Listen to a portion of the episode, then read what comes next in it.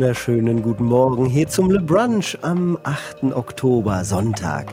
8. Oktober. Am Sonntag laden wir immer ein zum Le Brunch, wo es um viele Dinge der Videospielbranche geht. In unserer, äh, in unserer Vor bei unserer Vorspeise im ersten Gang werde ich gleich einmal darüber sprechen, was wir so gemacht haben in der letzten Woche. Wichtige Ansagen durchgehen. Im zweiten Gang geht es heute um Assassin's Creed Mirage, Settlers of Pagonia, Forza Motorsport und Thronefall. Und hinten raus gibt es natürlich wichtige News. Wichtige News, wichtiges, wichtiges.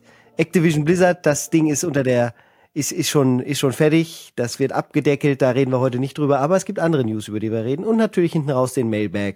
Und all das tue ich nicht alleine, sondern gemeinsam mit der wundervollen Hallo, Anne. guten Tag. Hallo Na? Anne. Was hast du gefrühstückt heute? Erinnerst du dich noch? Ähm, ein Apfel. Oh, sehr Ich gesund. liebe An Äpfel. apple a day keeps the doctor away. Ich, dieser Spruch, hast du so Ja. Sprüche auch wie den, ähm, die, die dir immer wieder einfallen, die man eingebläut bekommen hat, wenn man jung war? Äh, und dann erinnert man, erinnert man sich immer wieder dran. Ich kann keinen Apfel essen, ohne an diesen Satz Ja, zu ja. denken. Ist für mich Ich kenne unmöglich. den Satz auf jeden Fall auch. Ich kenne aber noch so andere Sachen. Beziehungsweise es gab so andere Rituale.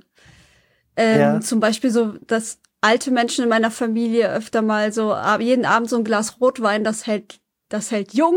So, weißt Ja, du, genau. solche Sachen. Das solche jung. Ja, ja, ja, genau. Das sind auch solche Ja, Dinge. also dass man irgendwie äh, etwas wiederholt tut, damit es einem besser geht. Solche Dinge gab es bei uns in der Familie tatsächlich auch, ja. Grüße gehen natürlich raus an Micha und Yes. an Manu. Manu ja, äh, Manu ist zu, unter einem Stapel Brettspiele irgendwo verborgen. Äh, da hat er sich zugedeckt mit und äh, wird jede Menge nach Hause bringen. Und äh, das ist auch eine gute Überleitung, denke ich, zu Le Brett. Das hatten wir nämlich in der Montagsepisode.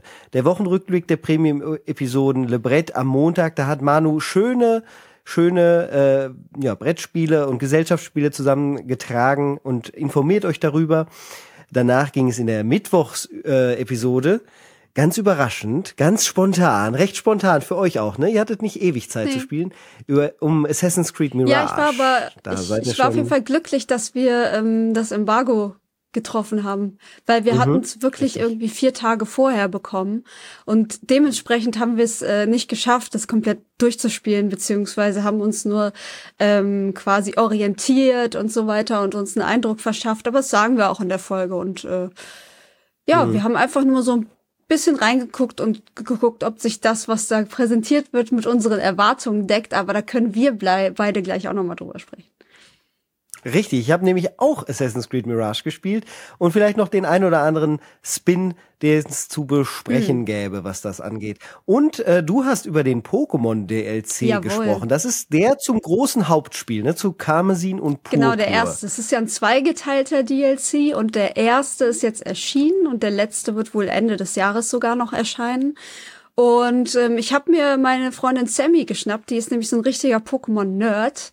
Ähm, die macht solche Sachen wie Shiny Hunting und so. Also die suchtet Pokémon so richtig auch außerhalb, ähm, sag ich mal, der Story und legt das dann nicht weg, wenn das zu Ende ist, sondern fängt dann erst richtig an. Und Genau, für viele beginnt Ja. die Story erst, wenn die Handlung durch ist bei Pokémon. Ich habe das so oft versucht, ich bin da nie hingekommen in dieses Endgame. Ich glaube, am ehesten war ich noch jetzt bei Sword and Shield. Da Hm. war ich, da hatte ich ein Shiny durch Zufall auch gefunden. Es hat mir aber auch nicht dieses wohlig warme Gefühl gegeben, als ich es gefunden Nee. hatte. Ich glaube, es war so ein bisschen verschwendet für mich fast. Ich hätte es am liebsten jemandem geschenkt, den das total glücklich gemacht hätte. Also falls so jemand einen Shiny in Sword and Shield braucht, mich einfach per PM auf Discord anhauen, dann gebe ich das auf jeden Fall raus. Und wenn euch diese, dieser DLC interessieren sollte, haben wir die wunderbare Premium-Episode dazu in der vergangenen Woche gehabt. Die könnt ihr hören. Auch wenn ihr uns jetzt noch unterstützen wollt, einfach auf patreon.com slash insidemoin oder auf steadyhq.de slash insidemoin ein Abo dalassen und einen wahnsinnigen Backlog. Neben euren Backlog, den ihr an Games habt, könnt ihr einen Backlog durchhören an 3300 Inside- Folgen. Cool.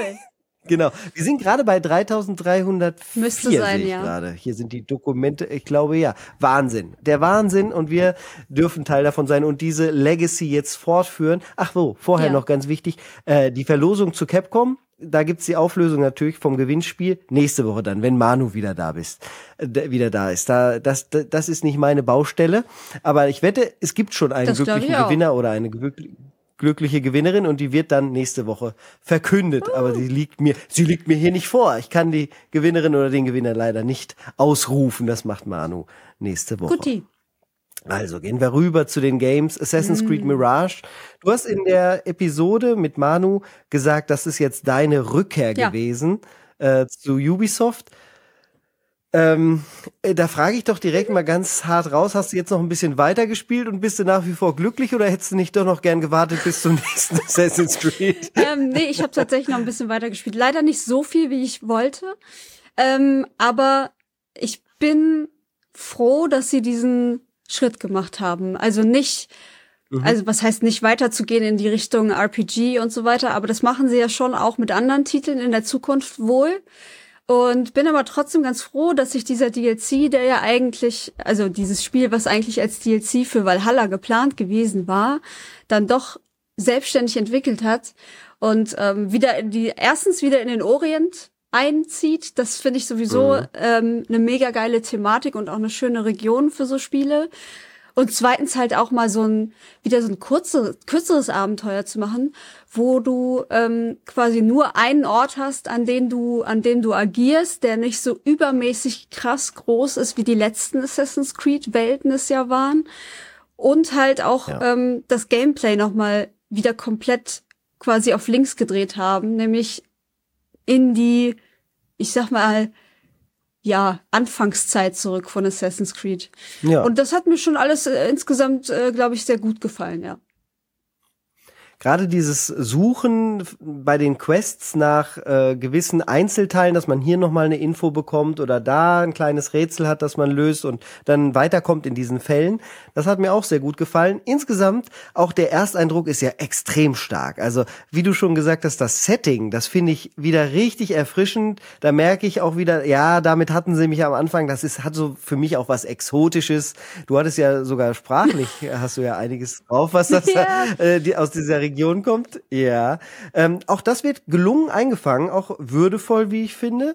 Äh, das macht Ubisoft toll, da muss ich ein großes Kompliment machen. Und ich habe mal wieder gemerkt, wie stark äh, oder wie, ja, wie wirkungsvoll doch die Farbwahl eines Spiels ist. Weil da alles gleich am Anfang ganz viel Sonnenuntergang, wohlig warmes Ja. Orange, Rot, Gelb. Ich muss dir, guck, die Kerze, die hinter mir flackert, die Leute, die auf YouTube schauen, werden es sehen. Da dachte ich mir direkt, das nutze ich doch auch aus und mache auch eine schöne warme Kerze an, um hier eine wohlige Atmosphäre aufzubauen. Das schafft das Spiel am Anfang extrem, extrem gut.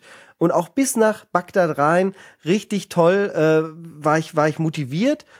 Und dann kam der Gameplay-Loop, so dieser, ne, mit den, mit den Clues und allem. Und dann ist es bei den Kämpfen bei mir aber hakelig geworden, beziehungsweise he- bin ich hängen geblieben, weil die sind ja so strunzdumm, die Gegner, trotzdem noch, genau wie früher, teilweise sogar noch schlimmer. Vielleicht war es aber auch nur ein Zufall, dass es bei mir so war. Ich bin direkt in so ein verbotenes Gebiet rein. Und hatte mh, hier und da bin ich mal aufgeflogen und hatte aber dann einen Weg gefunden, den ich gehen wollte. Und bin dann am, auf dem allerletzten Meter hat mich doch jemand ähm, erwischt. Und dann hat er natürlich Alarm geschlagen, so weit, so gut, alles genauso wie es sein soll. Und ich habe mir aber gedacht, okay, versuchst es einfach. Es gibt ja den Parry, du hast den auch drauf, also das Parieren von Attacken. Und dann bin ich runter in einem Haus in so eine kleine, ja, so, so eine kleine Getreidekammer, die dann da unten war. Und die musste man aber über eine Leiter erreichen. Und dann habe ich mich halt unten hingestellt und dann kam der erste Gegner, hat sich mir, hat einen Angriff gemacht, ich habe einen Parry gemacht und danach kann man ja so einen Instant Finisher machen. Ja. Äh, ne? Also so, so direkt einen Killblow. Und das habe ich dann mal eben zehn Minuten lang gemacht mit so 30 Gegnern und es ging pro absolut problemlos. Die sind halt schön alle nacheinander wie die Lemminge die Leiter runter, haben ihren Standardangriff gemacht. Ich habe pariert und sie danach getötet. Und ich dachte nur, das ist zwar irgendwie witzig, aber total macht mir das gerade die Atmosphäre in diesem Spiel kaputt. Fand ich sehr ja, das schade. ist äh, in der Tat sehr lustig, weil mir erging es irgendwie nicht so. Also ich hatte nicht diese Möglichkeiten äh, gefunden, das Spiel auszutricksen. Bei Resi ist das zum Beispiel auch super einfach. Da stehst du dich auch oben hin und wartest, bis die Leiter hochkommen und schießt in deinen Kopf und die kommen immer wieder und dann irgendwann ist halt gut. ne? Das sind halt so Ja. Sachen. Aber ich, also ich hatte jetzt in dem neuen Teil das Gefühl, dass es schon schwieriger geworden ist ähm, mhm. Da durchzukommen, indem du kämpfst. Also sie wollen dich wirklich in diese Stealth-Ecke zwingen. Und bei mir hat das tatsächlich auch ganz gut funktioniert, weil die Sachen, die du am Anfang machst, sind ja auch relativ große Areale, wo du äh, viele Gegner hast und wo du halt wirklich ähm, angehalten bist, dich gut zu verstecken und sie leise umzubringen oder abzulenken oder sonst irgendwas oder einen Secret-Eingang mhm. zu finden oder so. Und das hat sich auch dann bewährt, weil ich glaube, es, es, es war halt sehr chaotisch, wenn ich entdeckt worden bin, weil da gleich 20 Leute an meinem Hintern klebten in dem Moment würde das gar nicht mehr gehen, was ich da gemacht habe. Es ging halt wirklich nur, weil sie einzeln diese Treppe halt nacheinander runtergegangen sind. Weil sobald dich zwei angreifen, macht halt einer die Attacke, der du ausweichen ja, genau. musst und der andere macht dann vielleicht die Attacke, die du halt parieren müsstest. Und dann ist das ganze System schon wieder lose. Es war nur so, verrückt, dass es halt gerade mein erstes Areal, wo ich denke, okay, oh, warum nicht? Dann mache ich das jetzt. Und dann direkt, das ist so ein bisschen schade gewesen. Ähm, aber das heißt ja nicht, dass die Gegner später noch stärker werden können. Das ist auch ein Eindruck, ich habe erst vier ja, Stunden ja. gespielt oder so. Insgesamt finde ich es ja, äh, mir fällt das irgendwie immer wieder ein, das Wort. Ich finde es sehr viel würdevoller mhm. auf der Art. Auch sehr, ähm, ja, äh, die, die, wie die Handlung aufgebaut wird, wieder mit diesem Assassinencamp, das ist so schön gemacht am ja. Anfang. Du hast ja auch erzählt im, in der in der Einzelepisode, dass es äh, halt das in echt gegeben ja. hat. Das wusste ich auch nicht, fand ich sehr sehr spannend. Ähm, von daher auch von mir erstmal eine Empfehlung, dass das jetzt wieder ein interessanterer Take für einen Assassin's Creed ist, auch wenn es natürlich nicht riesig groß nee. ist. Ich habe bei uns auf dem Discord gesehen, einige sagen durchaus, ja, das ist aber schon, habe ich jetzt 70 Euro wieder verlangen und dann ist es im Endeffekt nur ein kleiner Teil von dem Spiel, was ich halt mhm. zuvor bekommen habe. Und aus dieser, äh, ja, aus diesem Winkel auf die Serie schauend kann ich das schon nachvollziehen, dass man dann vielleicht auch unzufrieden ist, wenn man sich dann sagt, nee, ich hätte jetzt halt gern nach Valhalla und Griechenland vielleicht doch noch mal Italien gehabt, aber das groß oder mal China, was ist eigentlich aus Japan geworden? Und allgemein würde ich auch mit dir gerne mal drüber sprechen. Wie sieht jetzt eigentlich diese Vision aus? Weißt du das, was Ubisoft vorhat? Es gibt ja drei Assassin's Creed in Planung.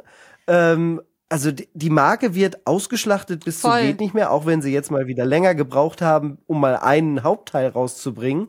Aber so richtig das System dahinter oder so eine so eine große Vision, die durchdacht mhm. wäre. Die sehe ich noch nicht. Es ist halt hauptsächlich ein, okay, wo, woraus können wir Assassin's Creed machen, damit wir ja, genug Geld kriegen? Also seit, spätestens seit diese Geschichte um Desmond Miles abgeschlossen wurde damals, der ja ursprünglich der Hauptcharakter ja. der Spiele war und wo es auch noch einen erheblichen Anteil an Real, ähm, Realszenen gab in diesen Spielen, wo, wo er nicht im Animus war sondern sich äh, selber mit, ja. mit sich beschäftigen musste und damit, was, was in seinem Leben eigentlich wirklich passiert. Ähm, seitdem habe ich auch das Gefühl, dass sie einfach nur noch geile Settings suchen und da irgendeine Geschichte reinschreiben. Hauptsache, es kommen irgendwelche ähm, relevanten Figuren vor, die in der realen ähm, Historie ex existiert haben. Das ist immer sehr wichtig mhm. gewesen. Und halt, ja, wir müssen irgendwie neue neuen Strang dazu erfinden, warum der jetzt irgendwie da ist und was die Assassinen äh, im, in England verloren haben oder was die sonst so. Ne? Ja, also ja. das ist schon, das war schon sehr offensichtlich.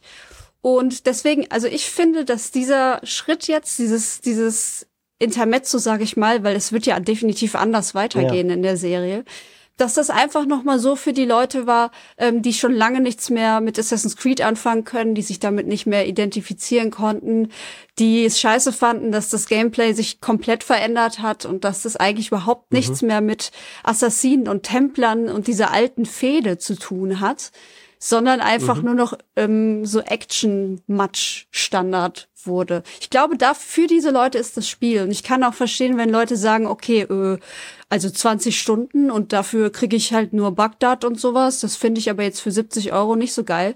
Ja, ey, wenn, wenn ihr gewohnt seid, dass ihr die 60 bis 100 Stunden äh, Riesen Open World bekommt von Assassin's Creed, dann ist das tatsächlich nicht euer Spiel.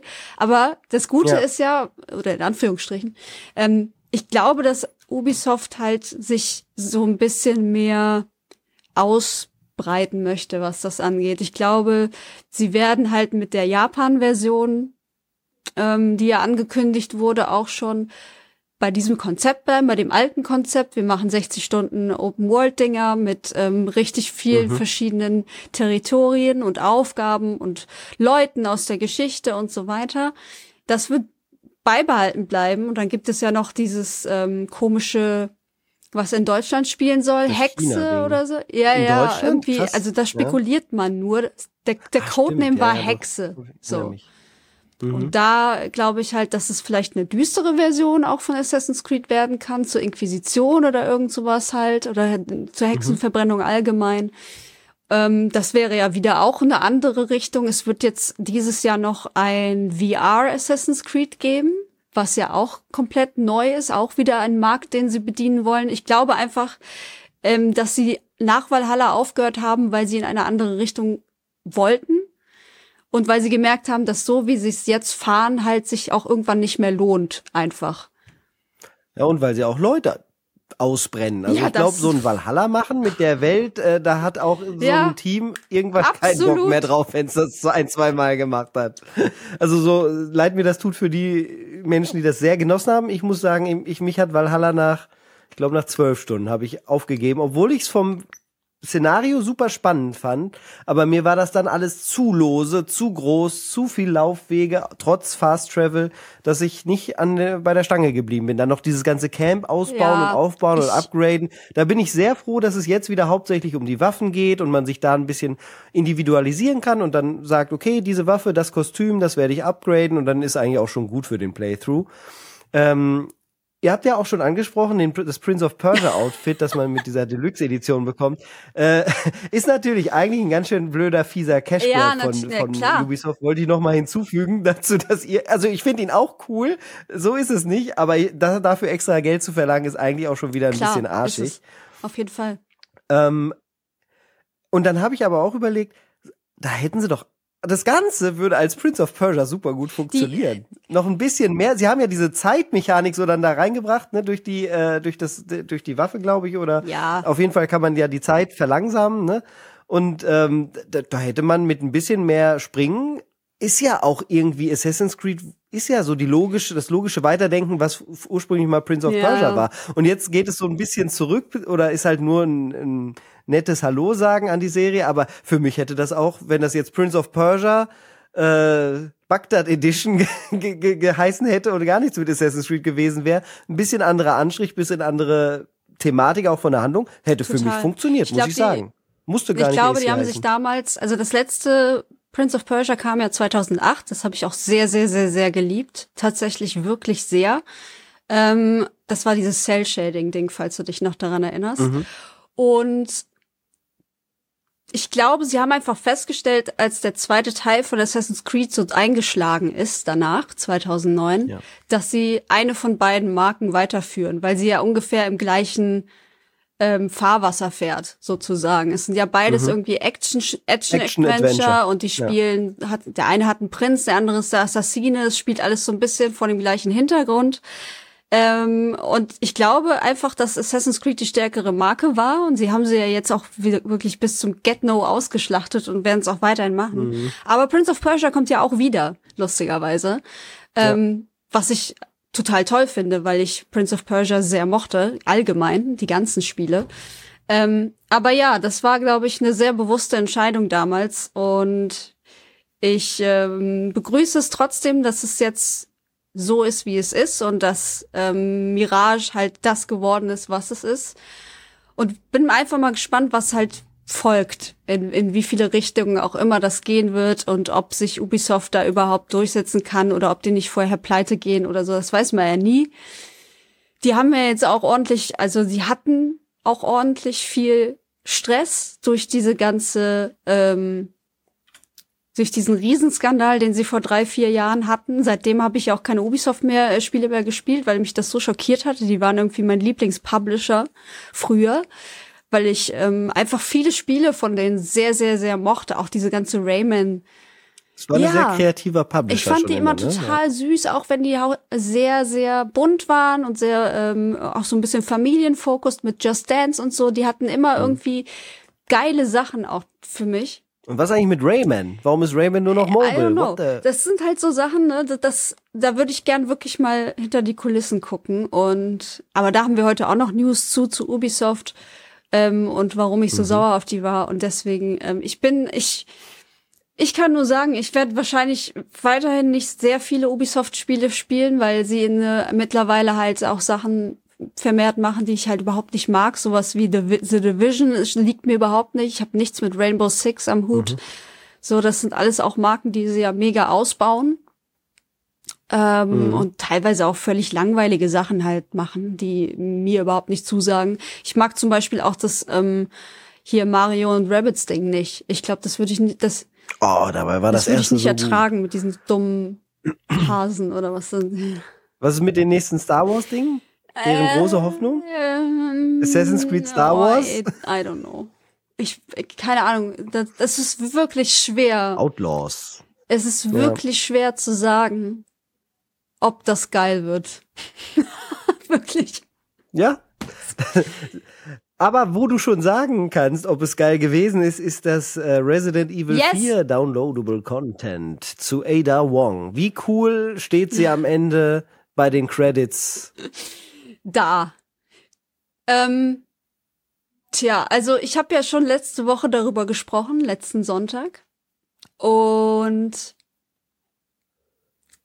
das war es war eine gute Reise. Ich sag mal, es war genauso, wie ich es erwartet habe. Es waren ungefähr sieben Kapitel. Mhm. Und okay. überraschende. Insgesamt Spielzeit? Mm, ich glaube, wir haben sieben Stunden oder siebeneinhalb gebraucht. Okay, jedes Kapitel ungefähr genau. eine Stunde. Und das Überraschende ja. war, dass es halt auch wirklich neue Gegnertypen gab. Es gab neue Bosskämpfe. Es gab mhm. auch, also die waren auch richtig gut. Das waren halt richtige Bosskämpfe. Ich hatte das Gefühl, diese waren ein bisschen simpler gestaltet als die im Hauptspiel, aber das ist, fand ich okay.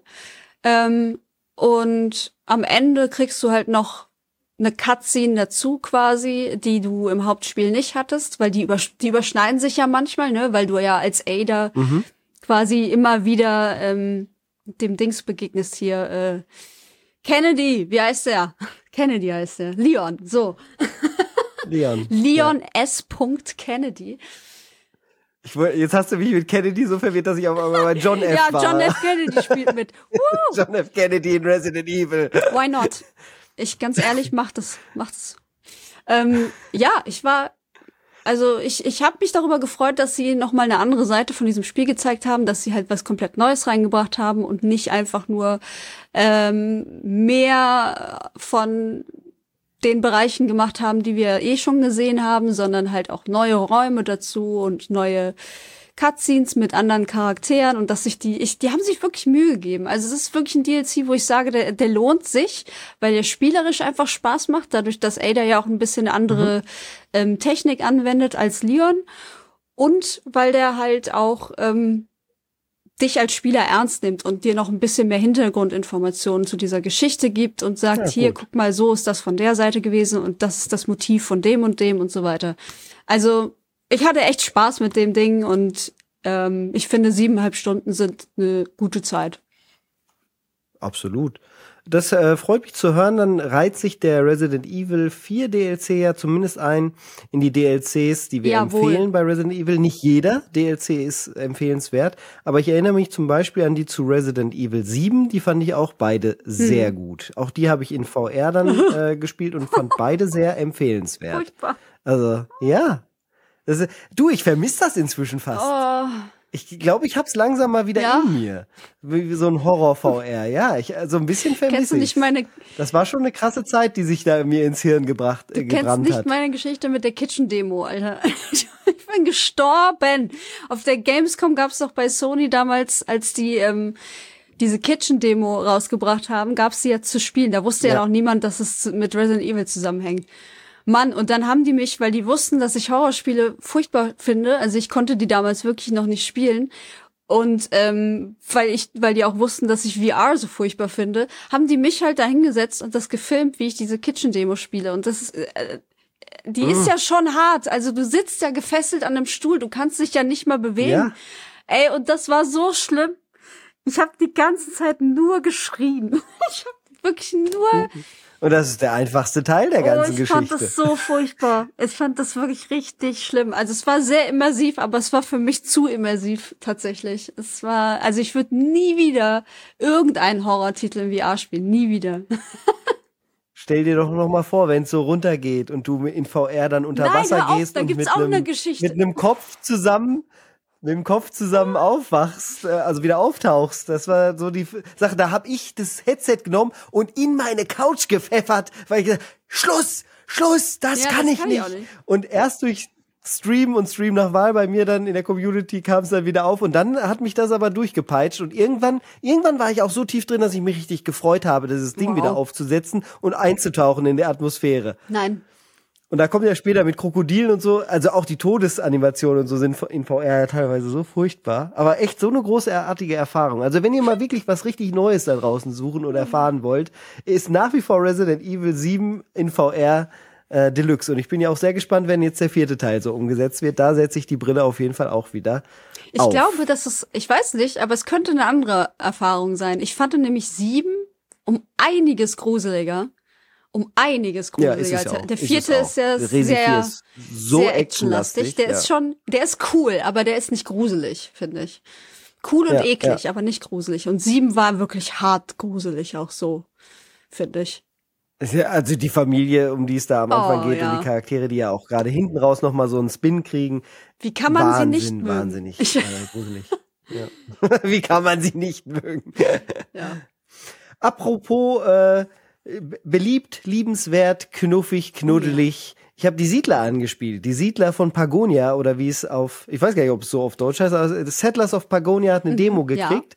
Das Siedler von dem Siedler Erfinder, aber nicht offiziell von Ubisoft oder so, sondern wirklich das eigene Ding aus Deutschland äh, entwickelt, wurde in der Demo veröffentlicht, habe ich äh, ja nicht ewig lang gespielt, aber ich bin einmal, habe ich jedes Haus gepflanzt, habe meine Wege genommen und wieder platziert. Hast du denn das alte Siedler mal Ähm, gespielt? ich liebe Siedler 3. Ah, das ist nicht das, Das auf das, also das ist lustig, da geht's nämlich direkt darum, Siedler 3 war ja das erste, was die Wege selber gesetzt hat, je nach Bedarf. Ich, ich kann mich nicht mehr so richtig erinnern. Ich weiß, ich habe es zu Hause und das ist das erste Siedler, was ich je gespielt habe. Und da sahen die Männchen auch so sehr comichaft, so sehr aufgeplustert aus. G- Richtig, genau, das waren so große Genau. Pixel äh, Und es hat mir, es hat mir 2D einfach total Spaß gemacht, irgendwie da ähm, mein, mein Reich aufzubauen und, und äh, die Geologen loszuschicken. Die haben dann immer so gegraben und so Hä! gesagt, wenn sie was, ge wenn sie was gefunden haben. Genau, das hatte, das hatte das noch. Ah, Das ist jetzt, wird jetzt stark vermisst. Also von mir zum Beispiel dieses Süße, wie die, wie du schon gesagt hast, die Geologen, die äh, kann man zwar immer noch rausschicken, aber wenn die jetzt was Die finden, dann sagen, ja, die nichts schon. mehr. Ist natürlich alles noch Demo, ist noch wahrscheinlich zwei Jahre entfernt, bevor der Release da final kommt. Vielleicht kommt auch vorher noch ein längerer Early Access. Das ist noch nicht alles ganz fest. Aber dennoch merkt man direkt, ja, da waren die alten Siedler 2 Macher am Werk. Ne, der Volker Wertig im, im Primären und der hat vorgesagt, wie es hier zu laufen hat und dann wird es auch, auch genau so, dass die Leute, die Siedler 2 Gold oder Siedler 2 davor früher gut fanden, dass die sich direkt zu Hause fühlen und das haben sie definitiv geschafft. Ich finde, es ist äh, eine sehr, sehr gelungene Aufbau, äh, die sehr bewährt ist. Da ist wirklich fast gar nichts ja, das neu dran. wollte ich nämlich Also fragen. selbst, So, was, ne, was machen die denn überhaupt anders? Ich hatte halt Volker, Wert, Volker Wertig im ist jetzt in 3D. Ja, genau. Ich hatte ihn, ich hatte ihn im Interview auf der, auf der Gamescom und ähm, das war ja das Bizarre so, dass ich ihn gefragt habe, warum machst du immer das Gleiche? So, also das habe ich Glenn Schofield auch gefragt tatsächlich. Ja. Und das sind einfach so Leute, die haben so ihre Nische gefunden, die wollen irgendwie versuchen, diese Vision, die sie haben, irgendwie zu perfektionieren und denken sich, okay, beim nächsten Ja. Mal, dann machen wir diese Sachen anders. Vielleicht ist es dann das beste Spiel aller Zeiten. So, also, weißt du, in diesem, in diesem Mindset. Und ich stelle mir das so wahnsinnig öde vor, dass du immer wieder an, an dem gleichen Projekt arbeitest und dann hast du halt immer nur so minimale Neuerungen. Ich habe es ja dann auch gesehen, äh, das Gameplay. Und ja, also es ist halt ein Aufbauspiel wie alle anderen. Ich habe jetzt da nicht den großen Mega-Unterschied oder diesen, diesen Unique Selling Nein, Point überhaupt gesehen, den so ein Spiel haben sollte. Oder?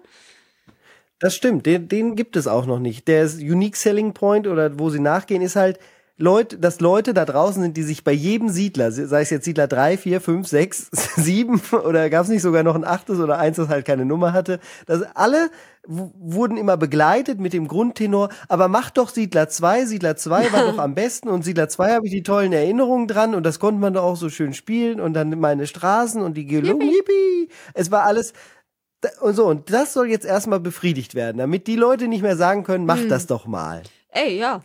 Und äh, damit es halt modern genug ist, ist am UI, glaube ich, wo sie ansetzen, was ein bisschen moderner wird. Und das mit den Straßen und dem Häuserplatzieren ist ja auch durchaus neu. Und zwar zieht man zwar die Straßen immer noch jetzt selber, aber nicht so von Hügel zu Hügel oder vorgegebenem Fahnenplatz zu vorgegebenem Fahnenplatz, besser gesagt, sondern man kann sie eigentlich freisetzen und hat dann wie bei City Skylines immer links und rechts von der Straße sieht man schon, können da jetzt große Gebäude hin, oder können da kleine Gebäude hin. Das heißt, man sieht selber ein bisschen dynamischer, wie man sein kleines Dörfchen da aufbauen kann.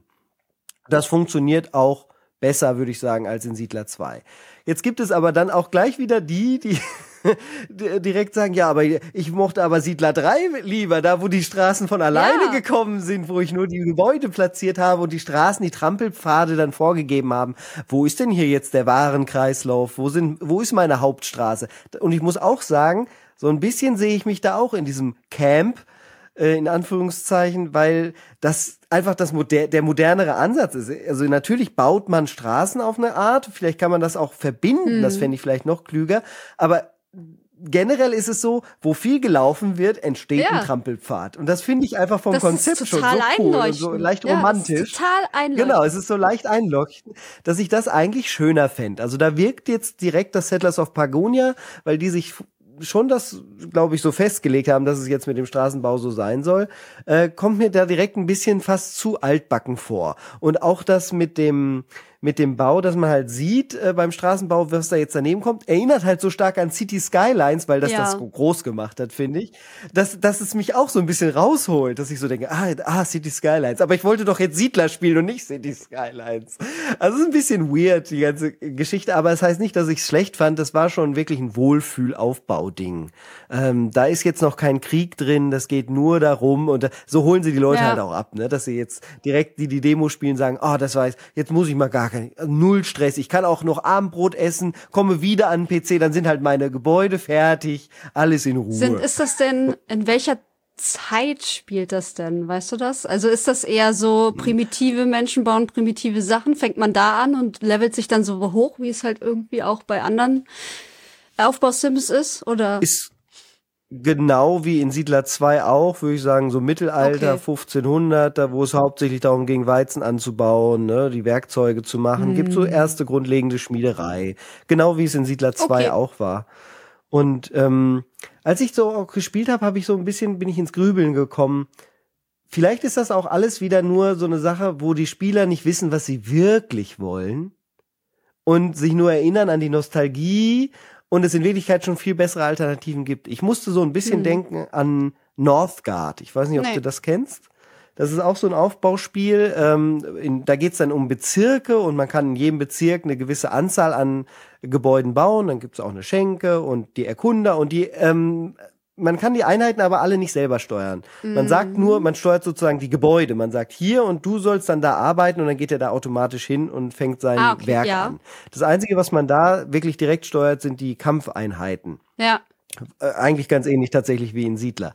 Und das macht das Ganze meiner Meinung nach so perfekt, weil diese Karten auch so toll unterteilt sind in diese Sektoren, dass man immer wieder erkundet und einen Sektor einnimmt und sich da dann wieder weiter aufbaut. Hat einen hervorragenden Multiplayer, eine richtig tolle Handlung, also auch Singleplayer-Story. Ich finde, Northgard macht eigentlich einen Haken hinter alles. Auch das gemütliche Aufbauen, wenn man das möchte, könnte man da genauso machen. Spielt man halt ohne Gegner.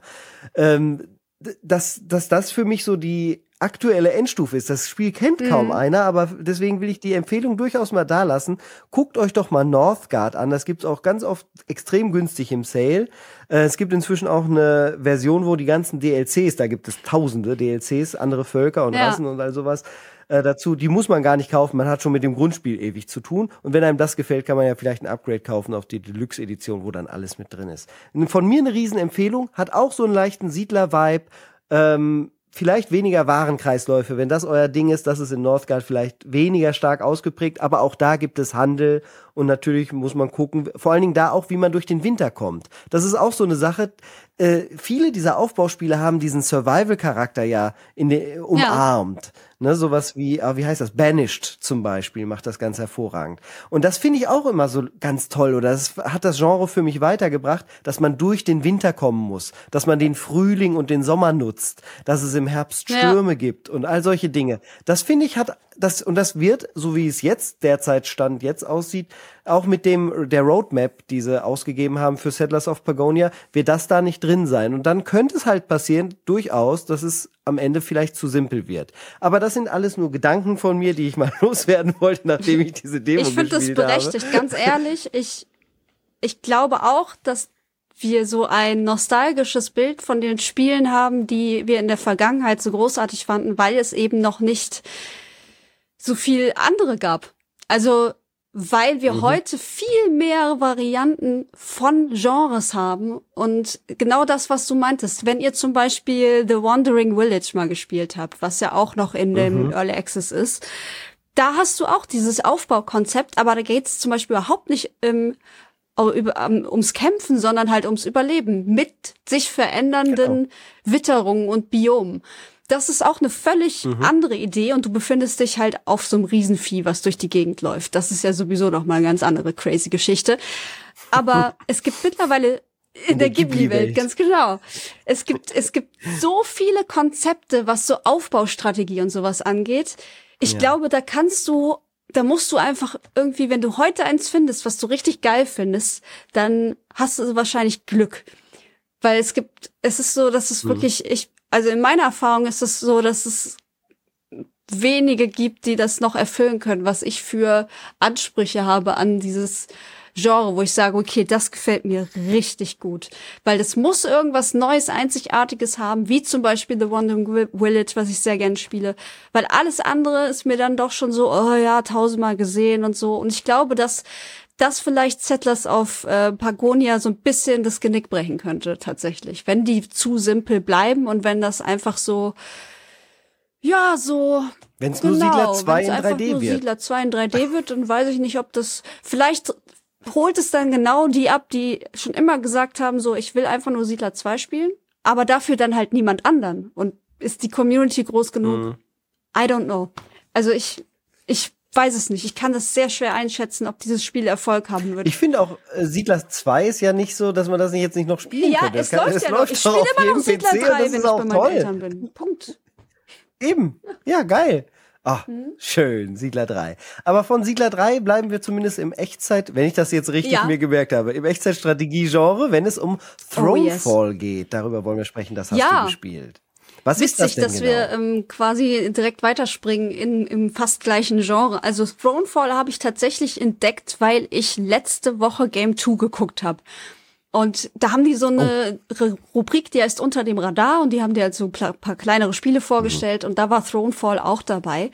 Und es ist so ein Ding, das kostet nur sieben Euro auf Steam. Das ist wirklich so von zwei Leuten gemacht. Ähm, und du hast so eine Top-Down-Ansicht mit so einer Grafik, ich sag mal, als wenn Firewatch Top-Down wäre. So ungefähr sieht's aus. Also es hat so einen sehr mhm. mh, nüchternen Comic-Stil und du hast, du reitest äh, auf einem Pferd, du bist so klein, du bist ein König, so klein, der auf seinem so kleinen Pferd umherreitet die ganze Zeit. Und du baust okay. dir halt mit Münzen ähm, dein Reich auf. Also ich würde sagen, es beschränkt sich erstmal auf eine Stadt. Also du baust zuerst eine Burg. Das ist so dein Standardding. Deine, deine Burg ist dein Zentrum quasi, so wie bei Age of Empires. Wenn die fällt, ist alles verloren. Ja. Ähm, was sind die Ressourcen? Was braucht man vorher? Gold. Du brauchst nur Gold. Es gibt nur Gold. Nur Gold. Ähm, nur Gold. Okay. Und da hast du am Anfang irgendwie drei drei Taler und die reichen gerade so, dass du diese Burg baust. Und diese Gebäude, die du dann bauen kannst, sind auch an festen Standplätzen. Also es ist nicht so, dass du die Aha, überall okay. hinbauen kannst, wie du willst, um taktische Vor- und Nachteile. Nee, die Map ist fest und die Gebäudeauswahl auch. So, wenn du meinst, du hast jetzt, du hast alles ausgegeben, du hast deine Gebäude platziert, dann startest du die Nacht. Und in der Nacht kommen, naja, Feinde, Soldaten von irgendwoher. Wird dir mhm. auch angezeigt, welche Richtung. Bei manchen Maps ist es so, dass sie aus mehreren Richtungen kommen können und dann steht da halt am Tag vorher schon, okay, fünf werden von hier kommen, zehn werden von da kommen, da kommt eine schwere Artillerie und so weiter. Ähm, dass du dich halt entsprechend darauf vorbereiten kannst. Und dann musst du halt die Nacht überleben. Am besten ohne, dass irgendein Gebäude kaputt geht, weil das gibt Punktabzug. Mhm. Ähm, und am besten ohne, dass du selber stirbst. Du wirst, wirst zwar wiederbelebt nach zehn Sekunden, aber es dauert natürlich. Währenddessen ist natürlich weiterhin äh, die Hölle los bei dir. Deswegen ist das auch nicht mhm. ratsam. Und wenn du alle diese Einheiten besiegt hast, dann ist die Nacht vorbei. Du kriegst dein Geld, was nämlich ähm, von der Wirtschaft herkommt. Das heißt, du wirst Häuser bauen und jedes Haus gibt dir, glaube ich, einen Taler. Wenn du es auflevelst, gibt es dir da drei Taler. Ähm, du hast eine Windmühle, die du aufbauen kannst und leveln kannst und halt jede Menge Verteidigung, also Kasernen bauen mit verschiedenen äh, Einheiten. Du kannst Bogenschützen, Speer, ähm, Menschen, äh, ganz normale Ritter mit Schwert und Schild. Das sehr, klingt sehr Ja, genau, das ist so eine Mischung aus ähm, Age of Empires und ich weiß ich nicht. Also es ist vielleicht eine Light-Version sogar von Age of Empires. Mhm. Denn alles, was du machen kannst, ist diese Gebäude setzen und du pro Runde sammelst du halt immer mehr Taler. Und wenn du mehr Taler hast, kannst du natürlich auch mehr verbessern. Du kannst entweder neue Gebäude setzen, da wo es vorgegeben ist, neue Häuser oder Wachtürme bauen. Und die, die Sachen bringen natürlich alle ein bisschen was mit. Entweder sie geben dir Geld oder sie verteidigen dich halt. Das sind so die zwei Aspekte. Mhm. Und so überstehst du dann Nacht für Nacht für Nacht. Du bekommst natürlich immer mehr Einheiten, weil du immer mehr aufbaust und die Gegner werden mhm. schwieriger. Und irgendwann eine Map hat eine vorgegebene Anzahl an Runden. Bei der ersten sind sechs. Wenn du sechs Runden überstanden hast, hast du gewonnen. So. Dann werden alle deine XP aus jeder Nacht zusammengezählt. Du kriegst ja, wie gesagt, Experience dafür, ähm, dass du überlebt hast die Nacht, dafür, wie viel äh, Gebäude kaputt gegangen sind. Und irgendwas anderes war da noch. Irgendein Bonus ist da, glaube ich, noch dabei. Ähm, das wird zusammengezählt und dann levelst du selber, also du als Spieler das schaltet wiederum mhm. neue Perks frei. Das heißt, wenn du zur großen Übersichtswelt gehst, sind da noch andere Maps und die werden dann nach und nach freigeschaltet. Und wenn du eine neue startest, kriegst du erstmal so ein Register. Ähm, das zeigt dir an, das sind die Perks für deinen Königcharakter. Da kannst du dann dir einen mhm. von aussuchen. Dann hast du eine riesen Perk-Liste für Sachen, die halt dann im Spiel möglich werden beziehungsweise ähm, neue Sachen dazukommen. Du kannst zum Beispiel dann freischalten, dass dein Wachturm Ölfässer bekommt. Also dann können die so Ölspuren legen oh ja. und so weiter und Kanoniere oder irgendwas halt. Und dann gibt's doch unten, ähm, ich weiß nicht, wie sie es nennen. Sie haben ein ganz komisches Wort dafür, aber das sind Sachen, die du einstellst. Das sind quasi so Glaubensrichtungen. Also du forderst mhm. den Schildkrötengott heraus oder du forderst den und den Gott heraus oder du suchst göttlichen Beistand, dann kann, dann hast du halt sowas wie ähm, deine Angriffskraft ist 40 Prozent geringer, dafür kriegst du aber auch 40 Prozent mehr XP pro Durchgang. Ne? Ah, ja. Und da, das suchst du dir dann alles aus und es steigt auch irgendwie weiter an. Also du kannst bei diesen mechanischen Perks, die so ganz viele sind, kannst du dir irgendwann drei Stück aussuchen. Äh, für den König nur eins und unten für den Glauben auch nur eins. Und dann startest du neu durch und machst dann wieder deine, ich glaube beim zweiten sind es 13 Runden. Und wenn du die halt nicht schaffst, dann hast du halt eine Niederlage. Du kriegst zwar trotzdem die XP, mhm. damit du mehr Perks freischaltest und mehr Möglichkeiten hast und stärker wirst, aber du musst halt irgendwie diese 13 Runden überstehen, um weiterzukommen. Und so geht das immer weiter und ich finde, es ist total niedlich. Es ist super simpel, weil du musst einfach nur deine Einheiten vor Anbruch der Nacht irgendwo platzieren, deine Sachen aufbauen und dann fängst du wieder an. Und dann siehst du wieder deine Einheiten rumkämpfen. Du kannst natürlich auch ein bisschen kämpfen. Ähm, du bist jetzt nicht der krasseste Dude, aber du kannst dich durchaus auch wehren. Äh, und hoffst halt irgendwie, dass, dass du alles richtig gemacht hast.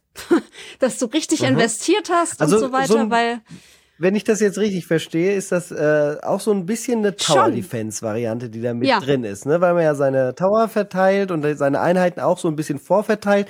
Klingt für so ein bisschen, wie du es beschreibst, für mich wie so eine StarCraft äh, Defense Mission, die aber immer wieder weitergeht in der gleichen Mission. Plus es kommen halt immer ja. stärkere Gegner durch die durch die ähm, Wände quasi durch oder äh, machen halt ihre Angriffe. Das sehr, ist sehr spannend. Und ähm, jetzt bin ich mir aber noch nicht sicher, findest du es richtig geil und hast dich deswegen so tief da reingearbeitet, weil du hast das gerade Ja, so detailliert, konntest du das aus dem Nichts quasi Ja. hervorzaubern, dass ich jetzt ein bisschen mich frage, entweder hat es dich so extrem genervt, dass du dir jedes Detail gemerkt hast, oder du fandest es super geil und hast dich halt so reingefuchst, dass du das noch genau wusstest, was jetzt genau wo ist. Also es scheint ja doch einen gewissen Tiefgang zu haben, obwohl es simpel ist. Oder ich du es als simpel total cool. Ich finde es sehr einnehmend. Also es ist ein Prinzip, was sehr schnell, mh, ich will jetzt nicht sagen süchtig macht, aber schon so das Potenzial hat, so, ja, ich, ich versuch's noch mal. Ich bin gescheitert, aber ich versuch's noch mal. Vielleicht baue ich jetzt ähm,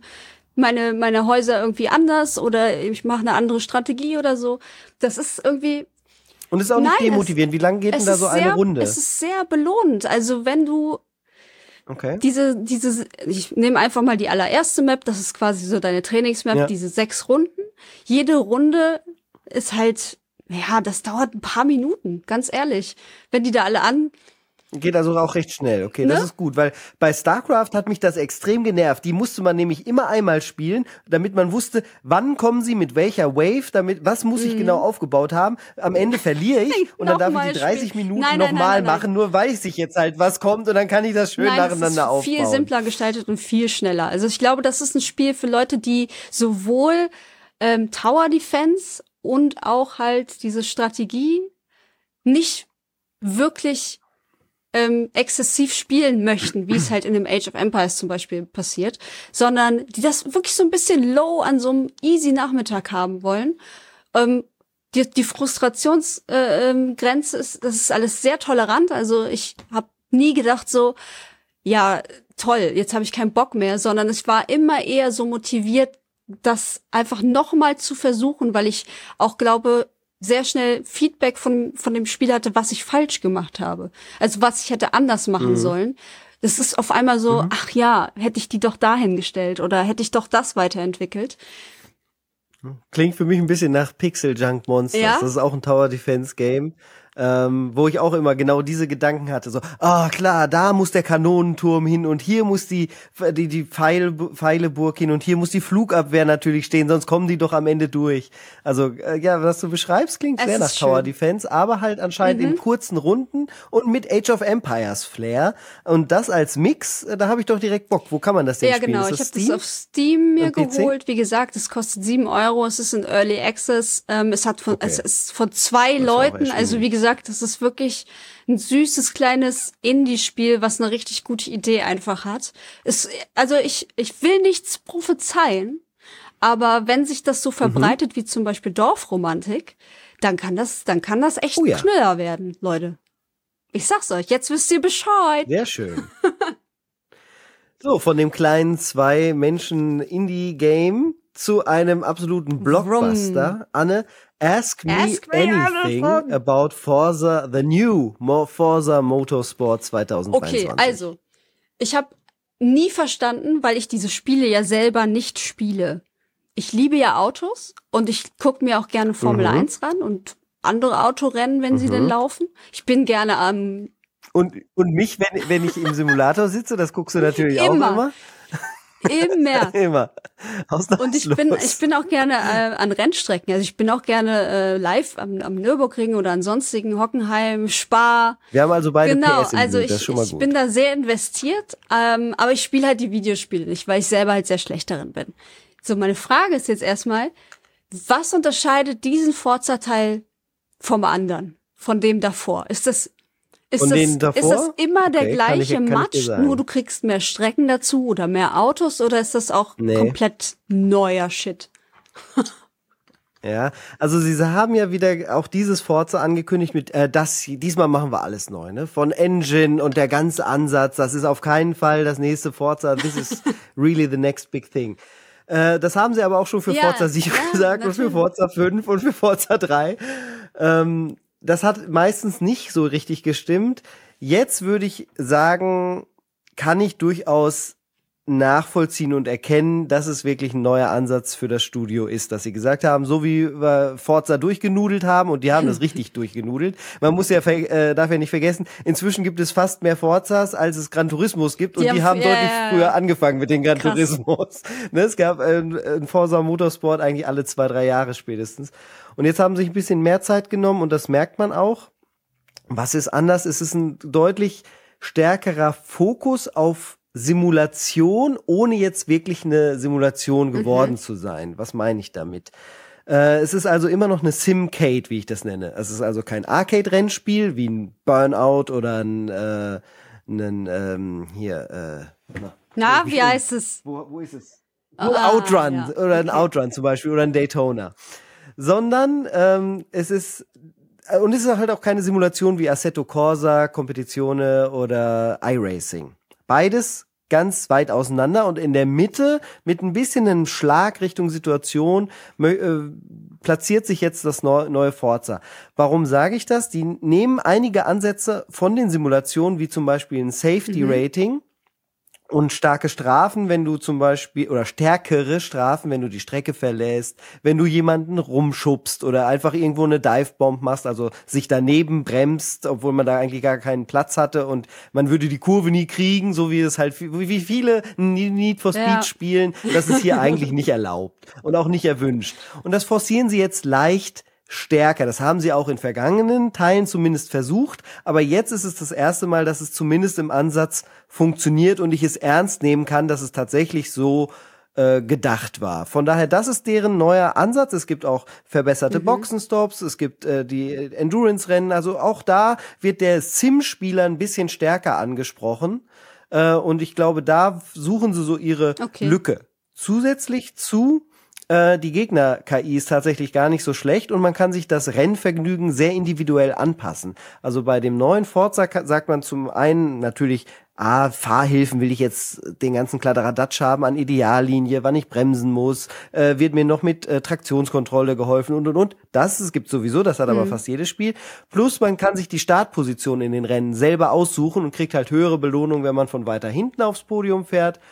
Oder man platziert sich weiter vorne und kriegt weniger. Das ist aber tatsächlich sehr wichtig, weil ein großer Kritikpunkt, den auch ich unter anderem an Gran Turismo 7 hatte, war, dass man immer von hinten startet und es jedes Mal nur so ein, ich, wie komme ich noch auf Platz 1 Rennen ist. Das ist fast dann auch schon wieder so ein Durchgeplane, wie ich eben mit der StarCraft Map meinte, denn man guckt so, man muss es gut genug machen, dass man am Ende den ersten gerade noch kriegt in der letzten Runde und es ist halt mega nervig dann habe ich lieber so ein Rennen, wo ich in der Mitte starte und es halt auch nicht so schlimm ist, wenn ich am Ende nur Dritter werde und mir das ganz individuell anpassen kann. Also es ist sehr viel mehr Rennsport-Feeling dafür für mich, äh, wie so ein Rennsport halt auch in der Realität zumindest. Ja gut, da ist ja eine Qualifikation. Gran Turismo-Rennen gibt's halt nicht. Ja, eine, das, das ist auch wieder so eine lustige Sache. Das hätte man jetzt erwartet, dass es eine richtig Quali gibt, dass man sich eine, dass man eine Runde fährt und dann ja. halt einsortiert wird. Das machen sie lustigerweise nicht, beziehungsweise nur ja, im Multiplayer okay. auf optionalen Wunsch. Äh, verstehe ich ehrlich gesagt nicht, was das soll. Also das, das fehlt jetzt wieder. Stattdessen machen sie, du musst in jedem Rennwochenende, in man fährt so ganz viele Cups einzeln nacheinander ab. Und bei jeder Strecke musst du erstmal drei Proberunden fahren.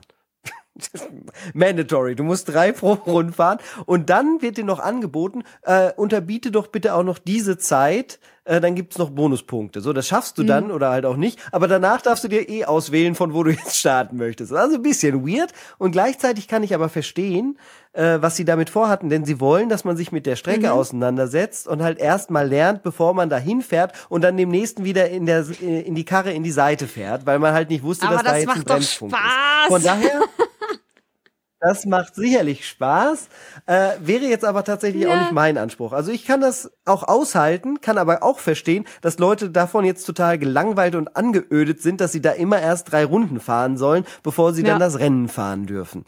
Ähm, so. Ja, schwierig. Äh, ganz krasser Und da ist jetzt aber die Frage, wie du mir das so erzählst, frage ich mich natürlich, wenn so ein Spiel weder Fisch noch Fleisch ist, für wen ist denn mhm. das dann? Also Würdest du sagen, du kennst genau die richtigen Personen, die dieses Spiel geil finden? Ja, gibt's ja? glaube ich schon. Es gibt die, das ist für die die sich dann am Ende doch immer noch nicht an iRacing mhm. zum Beispiel rangetraut haben oder Assetto Corsa. Das ist für die, die nicht äh, das Wheel jetzt mit Direct Drive und erstmal 700 Euro für einen Sitz hinblättern machen wollen, denn Forza Motorsport, das neue, steuert sich wie auch schon die Vorgängerspiele. Dieses jetzt noch mal ganz besonders und besser okay. mit dem Gamepad. Ja. Das ist ein richtig guter Gamepad Racer. Das die Force Feedback ist an der richtigen Stelle, das Einlenkverhalten, das ist alles nicht realistisch, weil ich weiß schon tatsächlich leider, was realistisch ist. Das ist halt nett und gut umgesetzt, so wie man es halt machen würde okay. für einen Controller. Wenn ich jetzt ein Auto fahren würde in echt, aber einen Controller in der Hand kriege, mhm. ne, also wenn ich jetzt die Kinder morgens zum Kindergarten bringe und das aber mit Gamepad machen müsste, würde ich mir die Forza Motorsport Steuerung wünschen. Die ist echt gut. Die vermittelt noch genügend Gefühl für so Pseudorealismus, ist aber aber auch direkt genug und hilft dir, dass du halt nicht ständig irgendwie äh, außer mhm. Seite getragen wirst. Also es, man hat deutlich mehr Traktion und das macht auch Spaß. Da muss ich Microsoft ein großes Lob eigentlich aussprechen, ähm, weil das haben sie bisher schon gut gemacht und jetzt ist es noch mal besser okay, geworden. Okay, und was gibt's was, was so ähm, existenziell fehlt? Also was sie vielleicht in einem anderen Forza drin hatten und mhm. jetzt aber rausgenommen haben oder so? Jein, also ich glaube, manche könnten vermissen zum Beispiel diese Top Gear-mäßige Präsentation, mm. die es mal gab mit den Events. ne, Top Gear war ja eine sehr beliebte, gute Serie, habe ich auch immer gerne geguckt. Und da hatten sie ja mal mhm. die Lizenz. Das ist natürlich jetzt alles nicht drin. Jetzt gibt's wirklich so ganz schnöde, das ist deine Autoklasse und es geht ungefähr auf diese Art von Strecken. Viel Spaß. Und dann sind das immer drei, vier Events und dann ist vorbei, hast du entweder Gold gewonnen oder nicht. Und dann kannst du das vor allen Dingen auch ja. immer wieder machen. Und du musst es eigentlich auch immer wieder machen. Und das ist der nächste Punkt, wo sie, glaube ich, so ein paar Leute verschrecken könnten. Das Tuning ist jetzt autobasiert, autofokussiert. Ich habe mir zum Beispiel als erstes einen Honda Civic gekauft in Game und habe den dann aufgelevelt. Und alles, was ich da dann mache, äh, am Tuning und so, ist wirklich nur auf diesen Honda okay. Civic beschränkt dadurch, dass ich den ganz viel fahre, kann ich jetzt nicht danach mir einen Fiat 500 kaufen und den auch direkt bis zum Ende upgraden. Dafür muss ich die gleiche Anzahl an Kilometern und gewonnenen Rennen haben im Fiat 500. Okay. Jetzt, da, und das können, ich erkenne es halt und, und sehe es und verstehe es, dass das viele Leute doof finden. Und gleichzeitig muss ich aber ernsthaft zugeben, ich finde das richtig so. Ich finde das gut. Weil mir das wieder, weil das ist das, was mir vorher gefehlt hat. Diese ja. ernsthafte, Auseinandersetzung mit einem Auto. Will ich das jetzt kennenlernen oder nicht? Warum setze ich mich denn rein? Weil ich es doch haben wollte. Ja, dann lass mich auch damit ein bisschen fahren, bevor ich was verändere, bevor ich es schneller mache. Was macht denn jetzt mhm. welches Teil? Das kriegt man jetzt auch auf eine ganz neue Art und Weise mit. Was ist, wenn ich jetzt hier die Federung verändere? Was ist, wenn ich hier mehr Ballast reinstecke wieder? Wie fühlt sich das Auto anders an? Das heißt, man kriegt ein viel besseres, tolleres Gefühl, realistischeres Gefühl auch für diese Tuning-Teile. Und ja, es wird dann sicherlich, das sehe ich jetzt auch schon kommen, wenn ich es dann halt sechsmal gemacht habe mit einem Auto, dann hätte ich, glaube ich, ganz gerne doch die Möglichkeit, es für das achte Auto irgendwie zu sagen, okay, nee. Uh. Bitte, Microsoft, gebt mir einfach den Scheiß, den ich hier ranklatschen kann, damit ich auf der höchsten Rennklasse auch mit meinem Fiat 500 zum Beispiel in A-Klasse Rennen mitfahren kann. Und das geht jetzt halt jetzt hier mhm. ohne Probleme nicht mehr. Das ist also ein Punkt, der definitiv eine starke Änderung ist, an dem sich viele aufhängen werden, der viele nerven wird, wo leicht dran auch geschraubt werden kann. Also Microsoft kann ja jetzt einfach sagen, okay, nee, Bullshit, wir ändern das Erfahrungspunktesystem, denn man merkt es schon ähm, daran, dass sie es nicht Forza Motorsport 23 nennen oder 8 oder sonst wie. Das ist jetzt deren Live-Service-Titel. Der soll jetzt erstmal hm. ausgebaut werden. Das merkt man auch an der sehr begrenzten Art an Strecken. Es gibt zum Beispiel die, die Nordschleife oh. nicht. Nürburgring ist drin, die Grand Prix-Strecke, aber Nordschleife fehlt. Kommt dann nächstes okay. Frühjahr, ist schon fest angekündigt. Das finde ich zum Beispiel, da, da regen sich jetzt manche drüber auf. Ich denke mir so, okay, ist doch nett, dann hat man was, worauf man sich wieder freut. Es ist ja schon jede Menge hier. Und ich als jemand, der auf vielen Strecken unterwegs ist, unterwegs ist, muss auch sagen, die Streckenauswahl, die jetzt da ist, ist super clever. Also da sind Strecken äh, dabei, die hat man in den meisten anderen äh, Rennsimulationen überhaupt nicht. Äh, von daher ist das ein ganz guter Mix und ich bin mir sicher, da wird, wird noch viel, viel kommen. Das gleiche mit den Autos. Manche sagen, ja, da gibt's die 1000 Autos von Forza 4 nicht, wo es 700 mhm. waren oder was weiß ich.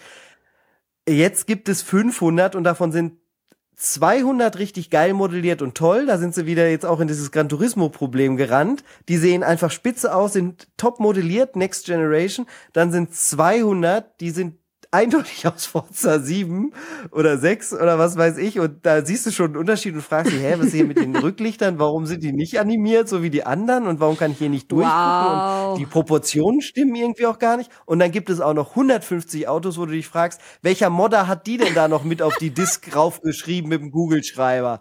Äh, da, was ist da denn passiert? Die sind ja noch von Forza 2 oder was? Also da, und dadurch, dass man da so eine große Spanne hat, das war schon in, äh, ich glaube, Gran Turismo 5 war das, war das irgendwie total, ja. Ja, aber ist das nicht Ich, voll. ich konnte mich auch da nicht entscheiden. Es ist irgendwie cool, das Auto zu haben, was man dann vielleicht hat, äh, was man sonst gar nicht gehabt hätte. Und gleichzeitig denke ich mir, nee, macht doch bitte nur die Autos, die ihr jetzt machen wolltet. Ey, immer dieses Zuschütten mit Content und dann nicht den gleichen Qualitätsstandard das halten, ist ja auch ist doch super scheiße. weird, halt, wenn die einfach, wenn du merkst, okay, die haben das aus einem alten Spiel einfach reinportiert und Ja. nicht neu überarbeitet oder irgendwie, weiß ich nicht, neu gebaut komplett oder so. Das ist ja auch ein bisschen, also nur für den Zweck einfach, dass du mehr Autos hast, finde ich das auch lame. Weil was will ich denn mit so einem Auto, das Ja. dann überhaupt nicht in mein Spiel passt, weil es total scheiße aussieht. Naja, also gut, also muss ich vielleicht, vielleicht habe ich ein bisschen übertrieben in meiner Darstellung. Also man, es, es geht schon noch durch als Ja, okay. Auto. Man fährt jetzt keine Karotte, aber äh, man sieht halt den Unterschied und das bringt mich schon Es- raus. Es ist ja, ja. auch, ja, das ist so ein bisschen so wie mit Modderstrecken für Assetto Corsa. Da merkt man auch einen Unterschied zwischen einer richtig geil designten Strecke, die vielleicht auch Geld gekostet hat, und da, wo man sich, wo sich zwei Leute hingesetzt haben und selber was probiert haben. Hat halt nicht den gleichen Qualitätsstandard und ist dann immer ein bisschen Mhm. komisch einfach. Ne? Man hätte es halt gern anders, aber das ist auch etwas, was man wahrscheinlich akzeptieren muss, äh, was nicht bezahlbar ist, was nicht feasible ist, und Ja. dann machen sie es halt nicht. Was aber super gut geworden ist, und das muss ich noch loswerden, und da werde ich aber auch noch nächste Woche wahrscheinlich berichten oder im kommenden Cast, den ich auch plane, generell für das neue Forza Motorsport, weil ihr merkt, da ist viel drin, da ist viel, äh, worüber man berichten kann, äh, ist der Mhm. Online-Modus. Der ist richtig toll geworden, weil sie halt dieses Safety-Rating von iRacing kopiert haben und dadurch kommen sauberere Rennen zustande, als ich sie jemals in einem Gran Turismo oder Forza bisher erlebt habe. Da waren schon tolle Sachen dabei. Ich lerne das gerade erst kennen, wie die Playlists sind, wie da Events sind. Die sind auch zeitbegrenzt. Das finde ich wieder sehr gut. Ähm, da könnte eine tolle Online-Zukunft für Rennspieler sein ähm, und äh, da bin Ja, ich sehr gespannt. doch, das ist doch schon also mal da was. haben sie sich ja, fast siehst du, das ist doch was richtig Positives, wo andere Spiele, was ich so gehört habe, äh, zum Beispiel auch hinterherhinken oder diverse Fehler machen. Von daher, Mhm. wenn das mal äh, quasi das Alleinstellungsmerkmal wird, wo, wo die Leute dann sagen, okay, der Forza Motorsport hat einfach den von der jetzigen Generation den besten Multiplayer, so. Ist doch geil. Ja. Ist geil. Das wäre gut. Also den besten Multiplayer gibt's natürlich bei iRacing, ja aber wie gesagt, exakt, da traut das sich ist nicht ja nur jeder ran. Jeder, der sich da übrigens rantrauen will, kann mich kann mich direkt ansprechen auf Discord. Ich helfe da gerne äh, jedem weiter. Und wir suchen ja auch als Ava Racing Team immer noch Mitglieder. So, Von so. Daher, wer gerne in iRacing rein reinkommen möchte, einfach anschreiben. Einfach anschreien. So, jetzt habe ich mir einen Wolf geredet. Wir brauchen einen Yes, Nachtisch. Anna, gerne. Oder? Wir brauchen einen Nachtisch. Mich gelüstet. So, erstmal noch einen Schluck Kaffee. Was gibt's denn heute? Lego Animal Crossing? Was lese ich hier? Da klicke ich doch nom, direkt nom. nochmal drauf. Die Wie sehen die denn also- aus? Animal Crossing Ja, Lego-Figuren? also vom, äh, vom Konzept hier eigentlich nicht so schlecht, oder? Ich meine, Animal Crossing ist sowieso knuffig. Nintendo macht knuffige Sachen. Lego ist knuffig. Ähm, passt. Mhm. Aber wenn man sich mal so die Bilder ansieht, Wen sehen wir mal, denn hier? Warte mal, ich will da noch ins Tom Detail Nook. gehen kurz. Da sehe ich doch den Tom Nook, genau. guck ihn dir mal an. diesen- Oder generell auch so. Diesen, ja, da sieht er niedlich aus, aber das ist doch ein Verbrecher Nein, in das ist Wirklichkeit. kein- Das ist doch der ist- Kapitalismus pur. Tim, der Tom- Tom, ja, Nook ich heißt er gesagt. übrigens, nicht Tim Cook. Tom Nook habe ich doch gesagt. Tim Cook, das ist jemand anderes. Ja, ich habe Tim Nook gesagt. Tom, Tom Cook. Tom Nook meinen wir natürlich. ja Da sieht er unschuldig aus, aber der hat da schon, was hat er da, eine Goldmünze in seiner Tasche? Genau, das ist Die so ich eine, ich glaube, das ist so eine Dings Unmöglich. ähm, hier Währung von von Animal Crossing. Ich habe da auch nur einen Teil von gespielt, den sehr exzessiv, aber der letzte Oh. Wel- natürlich weißt du noch, welcher es hier, war? äh, New Horizons, Ah, ja. den, den, den, den das Pandemie, Pandemie, das Pandemie Animal Crossing, Ey, wie ja, es hat mir echt das Leben gerettet, ganz ehrlich. Es war genauso wholesome, wie ich es brauchte zu dem Zeitpunkt. Schön. Animal Crossing Was so ein Pandemic bisschen Edition. verwirrend ist, ist leider, dass ähm, das ja in dem Spiel ja gewollt irgendwie Fantasiecharaktere sind. Ne? Du bist ja menschlich Mhm. Und alles andere sind mhm. ja an Tiere angelehnte Charaktere. Deswegen Tier, haben die ja auch so komische ja. Figuren manchmal oder sehen halt irgendwie so nicht. Wir sehen ein Einhorn, der ist übrigens bei mir noch nie eingezogen, dieses Einhorn, das ich da sehe. Jetzt Wer bin ich sehr das? enttäuscht von diesem Einhorn, das ich hier gerade sehe, dass der nie bei mir vorbeigekommen ist. Und die Frage ist halt, also bei Lego sehen die halt alle jetzt sehr menschlich aus, dadurch, dass es bei Lego nur Menschenkörper, ja, Menschenkörper ja, gibt. Stimmt. Du das ist recht. ein bisschen creepy. Ja. Was ich aber interessant finde, ist, welche Charaktere sie dann wirklich holen, weil es gibt ja auch so Lieblinge, die dann, wenn man so richtig hart im Animal Crossing Game drin ist, die dann auch getauscht werden. So ein Gunnar zum Beispiel. Ist das hier nicht dieser Gunnar? Dieses, dieses fies reinguckende, helle Häschen oder was das ist? Das war doch Gunnar. Gunnar war doch so ein super könnte, krass. Der sieht, aus, der sieht auf jeden Fall war, aus wie ein Gunnar. Wer ist denn der nette Frosch der weiß ich daneben? Nicht. Ich weiß so nicht, wie der heißt, guckt. aber es gibt so, so Figuren, die so super krass beliebt sind. Ich kenne rechts ja, genau. Isabelle. Die genau, ist die ist ja, ne? die ist ja auch im, im Gemeindehaus. Die kenne ich, das war meine die beste Freundin. Im Gemeindehaus ja, so, war die. Okay. Ähm, Stimmt. Da bin ich halt gespannt, für welche Charaktere sie sich entscheiden. Wahrscheinlich machen sie das dann Open End, weißt du, dass dann die ganz krassen noch irgendwann für super viel Geld hinterherkommen.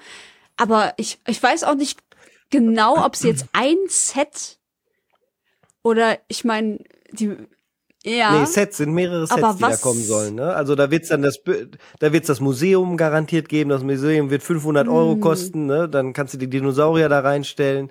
Äh, die Bank wird's natürlich geben. Ja, was also. Ähm, also äh, logisch ist das total. Und ich kann mir sogar vorstellen, dass das halt auch viele haben wollen. Ich war erst letztens bei jemandem, der alle Star Wars Lego Sets bei sich aufgebaut hat im Flur. Alle. So und alle. Ja, alle. Wow.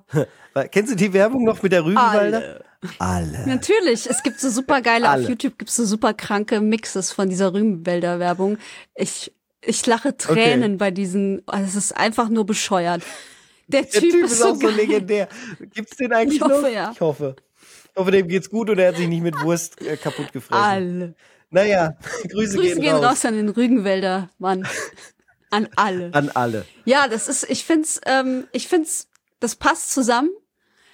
Aber wie gesagt, ähm, ob sie da jetzt einen großen Reibach mitmachen, welche welche Sets sie genau planen und so, das muss man alles sehen, ob das cool wird.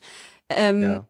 Sie sollen 15 bis 75 das ist Dollar ja schon kosten, mal, also wahrscheinlich bei uns 20 bis 80 Euro. Das ist ja schon mal humaner uns, als ja. so mancher Star Wars ähm, Bild, den sie Auf da haben, Fall. oder auch andere ähm, teure Sachen. Herr der Ringe-Dinger kannst du ja auch, das ist ja auch zu krass, wie, wie teuer Bruchtal in Herr der Ringe zum Beispiel ist da. Mhm. Also, wenn mhm. sie es so low halten, dann verstehe ich allerdings gar nicht, wo da so die, die Kernkundschaft ist.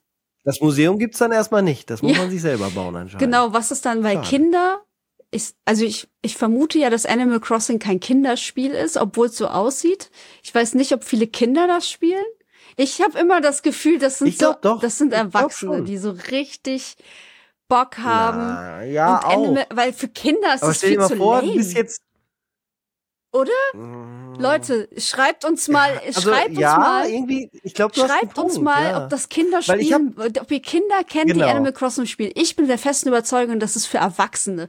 Und Erwachsene stellen sich halt gerne teure Sammelstücke oh. in das Dings. Und wenn das, Ach, du meinst jetzt Lego nee, nur oder nee, auch das, das Videospiel? Videospiel?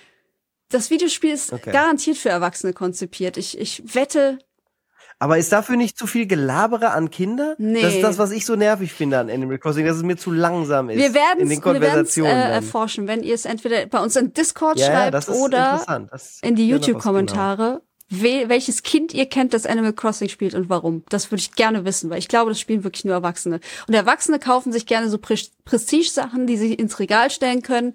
Und wenn das so ein 20 Dollar ja. Animal Crossing Ding ist, dann ist das nicht Prestige. Also wer sich immer schön an die Pandemie erinnern möchte, wenn er, wenn er Animal Crossing bei sich im Flur sieht, oh. ist das perfekte Produkt. Oh Gott, oh ja, Gott, ich oh weiß Gott. nicht. Also wie gesagt, wir werden sehen, was das gibt, aber ich, ich glaube nicht, dass das ein mega Knaller jetzt wird, wie so, da hat die Welt drauf gewartet. Ja. Bleiben wir doch direkt bei Nintendo. Nintendo hat nämlich, ähm, die geben ja, äh, das Animal Crossing wird ja direkt mit Nintendo, nehme ich mal an, sein. Aber äh, Pokémon ist ja immer äh, die Pokémon Company, die das Ganze macht. Und äh, es wurde der erste Pokémon Live Anime, wie heißt diese, dieses Ähm, Genre? Da ja, bist du doch besser bewandert als ich. Live-Action. Wenn, wenn, so, wenn so Serien auf einmal mit echten Live-Action mit Mhm. echten Darstellern sind.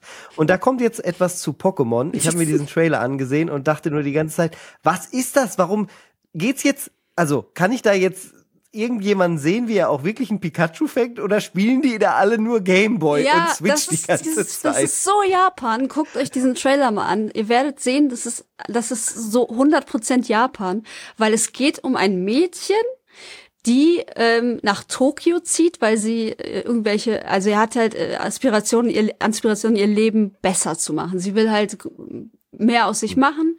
Das geht natürlich nur mit Pokémon. Ja, natürlich, klar, alle. weil sie kommt da an und merkt halt schnell, oh, das ist ja gar nicht so toll hier alles in Tokio und so einfach. Und das geht ja eigentlich gar nicht so, wie ich mir das denke. Und dann schickt ihre Mutter ihr von zu Hause ihren alten äh, Game Boy Advanced mit Pokémon Rot. So, und dann fängt sie an, Pokémon zu spielen und, und lernt durch dieses Pokémon-Spielen besser mit ihrem Leben klarzukommen. Und es wird dann auch Leute in dieser krass. Serie geben, die an Pokémon angelehnt sind. Also die die Eigenschaften von Pokémon haben, aber natürlich keine Pokémon sind, sondern irgendwie Arbeitskollegen oder Freunde oder so. Und das wird so, What? Das das, wird so irgendwie, Wie hast du das denn alles rausgekriegt? Ich habe den doch auch geguckt. das wird total richtig spannend. deep, Jetzt Alter. Ich, super. glaube, das wird richtig deep. Aber es könnte auch super weird werden. Deswegen, das ist so, das, das meine ich so mit Ja, Peak wahrscheinlich beides, ne? Japan. So, das ist halt einfach eine bescheuerte Idee, die total sinnlos klingt. Also ich denke mir auch immer so, ja, wie soll das denn funktionieren? Also was soll das aussagen? Aber wenn man das anguckt, versteht man vielleicht den Appeal dahinter. Und ich glaube, das könnte sowas sein. Die junge Dame, die Hauptdarstellerin, heißt Madoka Agaki oder Mhm. Angaki, glaube ich richtig ausgesprochen. Und äh, die hat 2022 den japanischen Academy Film Prize gewonnen. Das ist sowas wie die Ja. japanischen Oscars. Also auch, die wird bestimmt nicht äh, das für ein paar Poké-Dollar gemacht haben, sondern schon ein bisschen mehr, mehr verlangt haben. Äh, sehr, sehr, sehr, sehr gespannt bin ich darauf. Startet noch, wenn ich das richtig verstanden habe, dieses ja. Jahr Und in Japan. Ähm, weil ich ja äh, bald in Japan sein werde, ho äh, hoffe Oh, ich, was? hoffe ich, dass ich äh, das zu Gesicht Ich wollte kriege. doch auch.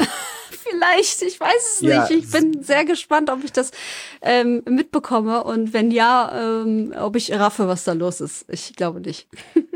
Ja, da wird, ist wieder die Frage, gibt es einen legalen Weg für uns hier in Deutschland, das zumindest Ja, mitzuverfolgen? die Frage ist, ist VPN legal? VPN ist guck. legal. Ja, dann also auf Ad, nee, Ist nicht mal. Netflix, ne? Ist es, glaube ich, ist es, glaube ich, richtiges nicht Netflix, japanisches nee, nee, TV das ist hier oder direkt was, ne? hier bei Mhm. genau japanisches Fernsehen. Also- ja, da müssen wir mal gucken, wenn ich einen Weg finde. Vielleicht gibt es dann bei, Discord. vielleicht gibt es bei Crunchyroll. Das ist ja auch, das ist ja auch, Das wäre ne? cool. Das wäre aber dann schon wieder eine große Ja, Lizenz für die. Aber ja. Wir werden es, äh, wir werden es verfolgen Spannend. und ich bin definitiv ähm, interessiert, mir das anzugucken. Ja, ich auch. Ich auch.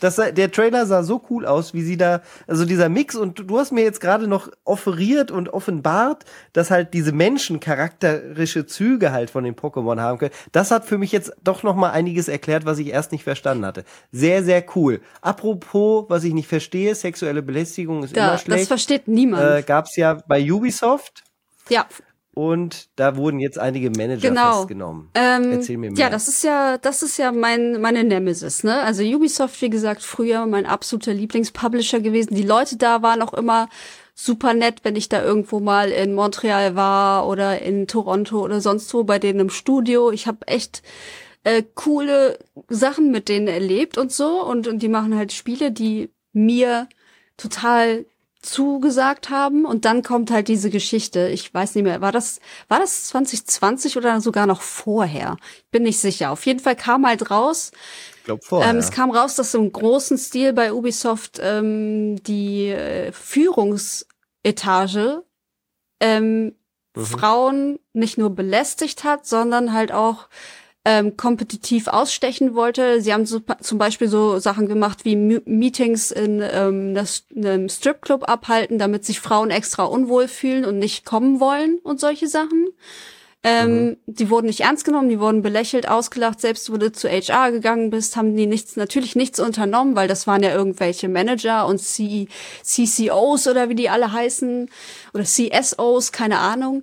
Ähm, Und natürlich halt auch wirklich handfeste Übergriffe. Und das sind Sachen, die wohl in so einem Ausmaß stattfinden, in so hoher, in so hoher Position auch, dass ähm, jeder eigentlich davon wusste und keiner was gemacht hat. So. Alle haben immer gesagt, so ja, können mhm. wir nichts machen, weil ist Chef. Ne? Und das kam dann raus und ähm, dahingehend wurden einige Leute da entlassen.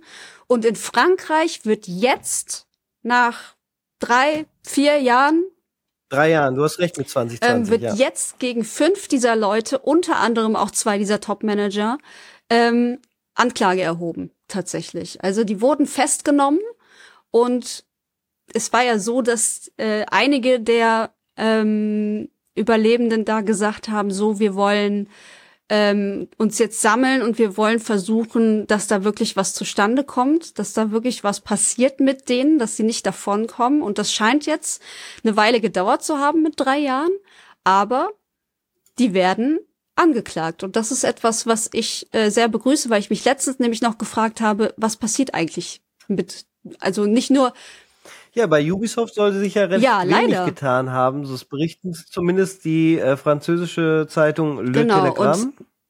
Die haben äh, wohl rausgefunden, dass viel gemacht werden sollte, aber wenig wirklich passiert ist. Was nicht zuletzt. Äh, angeblich wusste ja auch äh, ja, natürlich. Yves von der ganzen Geschichte. Zumindest hat er äh, ähm, zu, ja von den Opfer, Opfern ähm, Briefe bekommen und äh, wurde auch darauf angesprochen. Äh, von daher ist es für mich eigentlich immer noch fast ein Wunder, dass er da so wenig reingezogen Eben. wurde. Also es, äh, sein Name fällt hier und da immer mal wieder, aber so richtig zur Verantwortung gezogen wird er nicht. Er kann sich da richtig krass rausschlingeln, weil äh, man es ihm vielleicht nicht zutraut und dann hat er es auch nicht gewusst oder vielleicht ist er so wichtig. Ich weiß es ehrlich Ey. gesagt nicht, wie er es gerade genau macht. Das ist eine sehr interessante Strategie.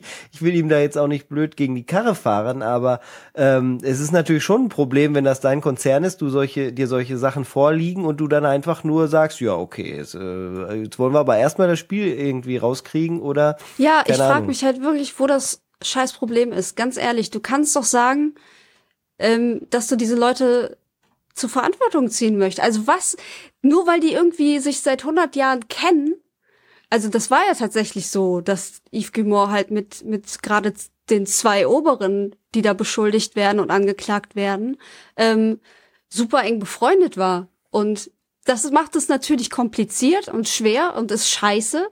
Aber ich finde, es gibt da gar keine andere Möglichkeit, als zu sagen, die schmeiß ich raus, die werden angezeigt weil sonst verlierst nicht nur du deine komplette Glaubwürdigkeit, sondern auch der ganze Konzern. Und das ist ja auch im Endeffekt, was das, was dann passiert ist, halt auch, ne? Also, dass einfach Leute nicht raffen, das Richtige zu tun, weil es erstens das Richtige ist, verdammt nochmal, und zweitens, mhm. weil sie dann diese Sache besser überstehen, als wenn sie nichts machen, alles leugnen, dass irgendwann rauskommt, sie zerfetzt werden und dann müssen Leute gehen, dann bricht erstmal der Umsatz ein, dann werden Leute angeklagt, dann will keiner mehr bei Ubisoft erstmal arbeiten, weil das ist alles ähm, scheiße und es ändert sich nichts und so. Ich finde es einfach, ich finde es frustrierend und deswegen habe ich auch so lange nicht deren Spiele gekauft oder gespielt oder noch nicht mal reviewed, gar nichts, weil ich, ich kann das einfach nicht verstehen und das tut mir in der Seele weh, dass das da so gelaufen ist. Und das, ich finde es auch unfassbar, dass Yves Guillemot das Ding überhaupt leitet oder dass denn nicht zur Verantwortung ja. ähm, gezogen wird. Aber er genau. ist ja auch der Chef. Also das ist es ja. Ja gut, wir, wir wissen ja nicht, was jetzt noch passiert. Ne? Die werden sich natürlich auch versuchen zu verteidigen in dem ganzen äh, Ding und vielleicht, wenn sein Name jetzt oft genug fällt, und wie gesagt, es geht mir jetzt nicht darum, dass der Typ hinter Gittern kommt oder unbedingt zurücktreten muss, aber ich finde, da muss schon vernünftig, äh, ausführlich, auch äh, allumfassend drüber gesprochen werden und dann äh, ist er halt auch eine Figur, die äh, zumindest ja, da eine Rolle spielt. Absolut. Ich bin super gespannt, was da rauskommt. Das ist eine Sache, die ich definitiv ja. verfolgen werde, weil es auch die Leute echt verdient haben, dass da jetzt was passiert und dass es da vielleicht dann auch hoffentlich zur Verurteilung kommen kann. Und wie gesagt, vielleicht ähm, tritt der noch mehr ans Licht und es wird noch andere Ermittlungen dann geben im, im weiteren Verlauf. Aber die Geschichte an sich ist immer noch, finde ich, absolut furchtbar. Einfach. Mhm. Äh, nicht weniger schön ist die letzte Story, äh, um, über die ich gerne noch mit dir sprechen möchte. Und zwar äh, ich habe letzte Woche das ja schon äh, mitgebracht. Äh, da ging es darum, dass Sega halt viele Entlassungen hatte, ne? Und dann auch ging es halt auch um äh, Creative mhm. Assembly. Und die haben ja seit 2019 Hyenas, Hyenas, in der Entwicklung. Hyenas war für viele vielleicht noch gar kein Begriff. Aber erstmal noch zur Erinnerung, das ist halt das Studio, das Alien Isolation gemacht hat. Äh, schon sehr, sehr hochwertiges Spiel. Immer noch eins, was ich zum Beispiel gerne Hat auch eine äh, Scheißangst, Alter. eigentlich erleben wollte und würde. Ja, siehst du. Also ein Entwicklerteam, das durchaus was drauf hatte.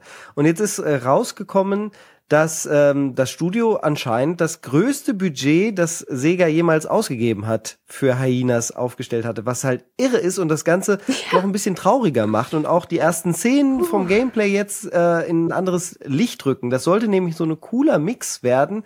Ähm, ja, ganz viel Han Solo Vibes, äh, ein bisschen Firefly, also genauso die äh, die ähm, die Wörter, die bei mir dann die die Glocken äh. klingen lassen, so dass ich denke, aufhorche und sage, oh, das klingt aber gut. Das klingt aber gut. Und dann hatten sie halt auch noch ähm, einen richtig guten Storywriter da, der äh, hier Elysium gemacht hat und ich glaube District 9, Neil Blomkamp, genau. Äh, der hat da auch mitgemacht? Ist so schade, dass das jetzt einfach alles Bist weg ist. Bist du sicher, dass Neil ne? Blomkamp da mitgemacht hat? Äh, hier steht, uh, in 2019, before Hyenas were had been announced, Creative Assembly's Twitter account posted a photo of the Hollywood director Neil Blomkamp oh, visiting its okay. offices. Und der war ein großer Fan von Alien Ja, das kann aber nur sein, das kann aber auch sein, dass er es für sein eigenes Spiel, woran er ja jetzt arbeitet, dass er einfach ah, mal überall war okay, und okay, sich umgeguckt hat. Mit dem habe ich nämlich auch gesprochen auf der Gamescom. Möglich. Okay, ja, er hat nämlich gesagt, ähm, also er arbeitet ja an einem, ähm, einer neuen Art von Battle Royale, auch an diesem District 9 Stil und so, also in dieser, dieser, mhm. ja, wie sage ich's, Postapokalypse oder oder ja, dieses komische. Ach so, die haben sich dann auch getrennt. Ja, ja, ja, stimmt. So, und ja dann, ähm, ja, natürlich. Entschuldigung. Genau, hat er auch selber Fehler. erzählt, dass er in diversen anderen Studios war und sich angeguckt hat, wie sie so arbeiten und so. Und er ist da irgendwie an diesem Spiel ist er halt beteiligt und ist halt für die Inszenierung verantwortlich. So, für die Looks und so weiter. Wie, hm.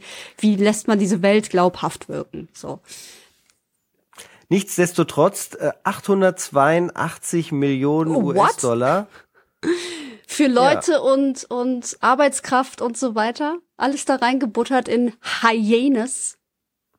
So, sollte ein super Game werden. Und äh, gut, das war zum großen Hype des, äh, des, des ganzen Hero-Shooters, ne, dieser Aber ganze Mix von Battleground. Ich muss ja mal auch ein Lob aussprechen. Weil, jetzt kommt's. Ähm, die haben jetzt irgendwie zweimal hintereinander wahrscheinlich nicht so geiles Feedback bekommen. Die waren ja schon letztes Jahr auf der Gamescom, dieses Jahr auf der Gamescom. Ja, genau, es gab einige im Beta-Test, ja. Genau, es war, es war halt ne? Bis auf, bis auf diese Zero-G-Geschichte, dass man sich da schwerelos be bewegt, war da halt nichts Originelles drin. Die Reißleine zu ziehen und zu sagen, okay, anstatt dass wir noch unendlich viele Millionen da reinpumpen, das irgendwie rausbringen und es am Ende keiner spielt, lassen wir es einfach. Das ist nämlich der Fehler, den so viele Spiele gemacht haben in letzter Zeit, sowas wie Redfall zum Beispiel.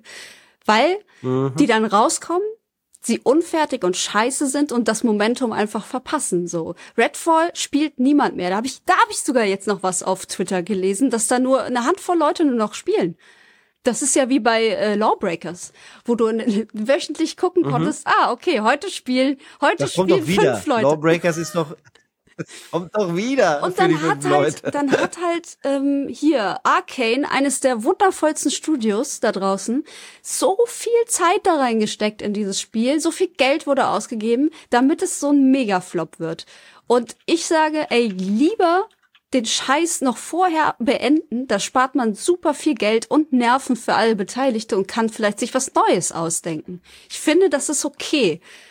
Das Problem ist natürlich, wenn damit Jobs zusammenhängen, die dann nicht mehr weitergeführt werden können, ist es für diese Menschen natürlich blöd. Ne? Also die wurden wahrscheinlich angestellt dann mhm. zur Unterstützung zu Hyenes, weil sie brauchen 400 Leute und sie haben aber eigentlich nur 200 oder so. Ähm, die müssen ja dann wahrscheinlich alle wieder gehen. Oder es gibt das Glück, dass sie an was Neuem arbeiten dürfen und es wird umverteilt. Aber das ist halt immer so, ich bin ein Freund davon, solche Spiele zu canceln. Mhm.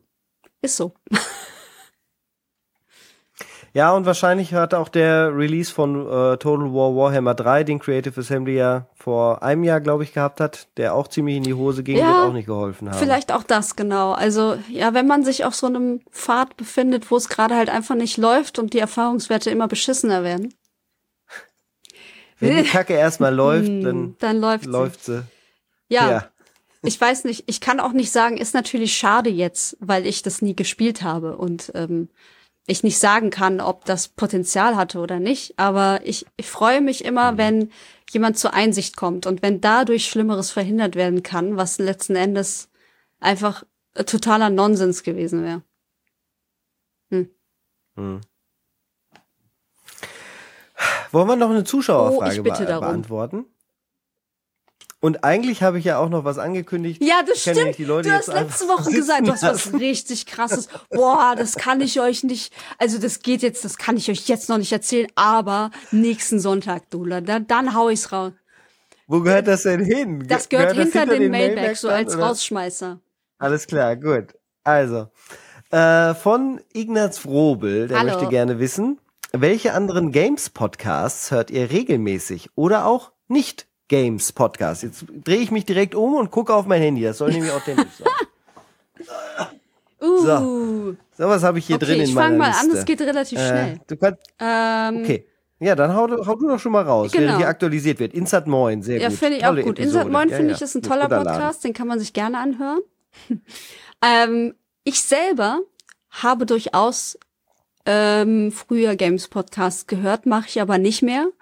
Ähm, ich habe ge gerne Mhm. den Easy Allies Podcast gehört, weil ich finde, Mhm. dass sie ein cooles Team sind. Ich finde, dass sie verschiedene, die sind so unterschiedlich alle, ähm, dass sie jeder so ihre eigene Farbe mit reinbringen. Das fand ich immer cool. Ich fand, ähm, also mit Kyle Bossman bin ich natürlich sehr gut befreundet. Das ist natürlich auch ein, ein Plus, warum ich sage, okay, ich gucke mir das an. Aber ich fand diese Mischung einfach total gut und die hatten halt auch eine sehr schöne Aufteilung. Ne? Die hatten auch so verschiedene Segmente in ihrem Podcast, ähm, wo sie verschiedene Sachen dann besprochen haben. Das fand ich auch immer, da bin ich auch ein Fan von, von so Strukturen. Ähm, und ich höre heute keine Games-Podcasts mehr, weil es einfach zu viel ist.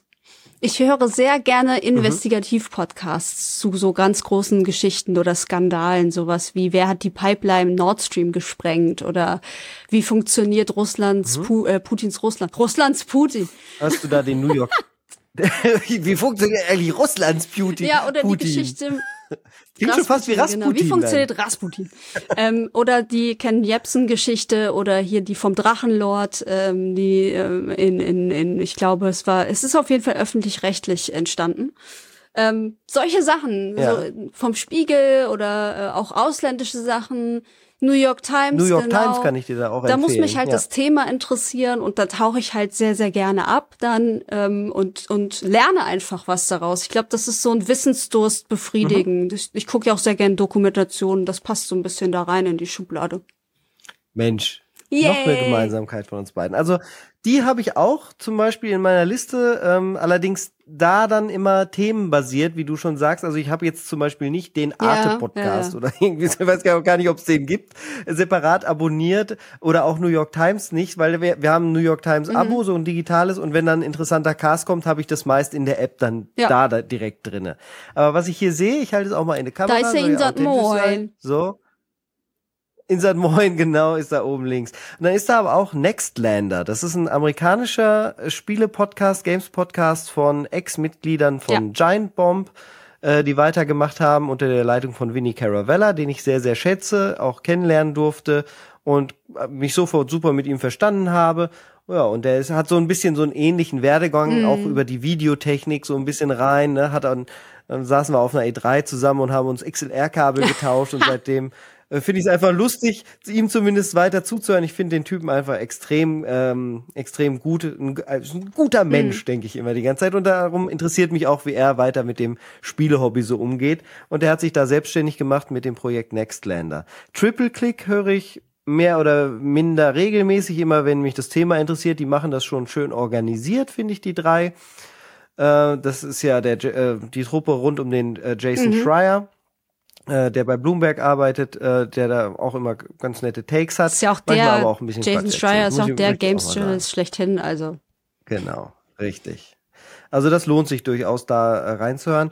Ähm, dann habe ich äh, nicht Gamesig Geschichten aus der Oh, Geschichte, ein Podcast, schön. auf den ich erst äh, erst zuletzt äh, aufmerksam gemacht wurde und jetzt viel nachhöre. Also da gibt es tolle Episoden, zum Beispiel das älteste Gewürz der Welt, habe ich sehr Mm, spicy. genossen. Ähm, ja, oder Paracelsus, Arzt und Alchemist, auch Geil. sehr, sehr erleuchtend. Äh, und dann habe ich noch die, die Jeff Gerstmann Show, aber meistens muss ich sagen, ähm, so sehr ich ihn schätze als Spielejournalist, und der ist ja auch gerade Papa geworden, Mhm. und es gibt halt ein paar Gemeinsamkeiten zu meinem Lebensstil, würde ich mal behaupten, äh, labert er mir dann doch immer ein bisschen zu lange. Der macht das ja ganz alleine und die Podcasts Das gehen ist, trotzdem ja. drei Stunden. Ähm, das ist schon hart und er macht auch keine Kapitelmarken. Nicht so wie wir Uh, jetzt hier zum Beispiel in diesem. Cast haben. Und dann habe ich noch abonniert Moonbreaker, Tales from the Reaches. Nee. Kennst du Moonbreaker? Das ist ein Videospiel.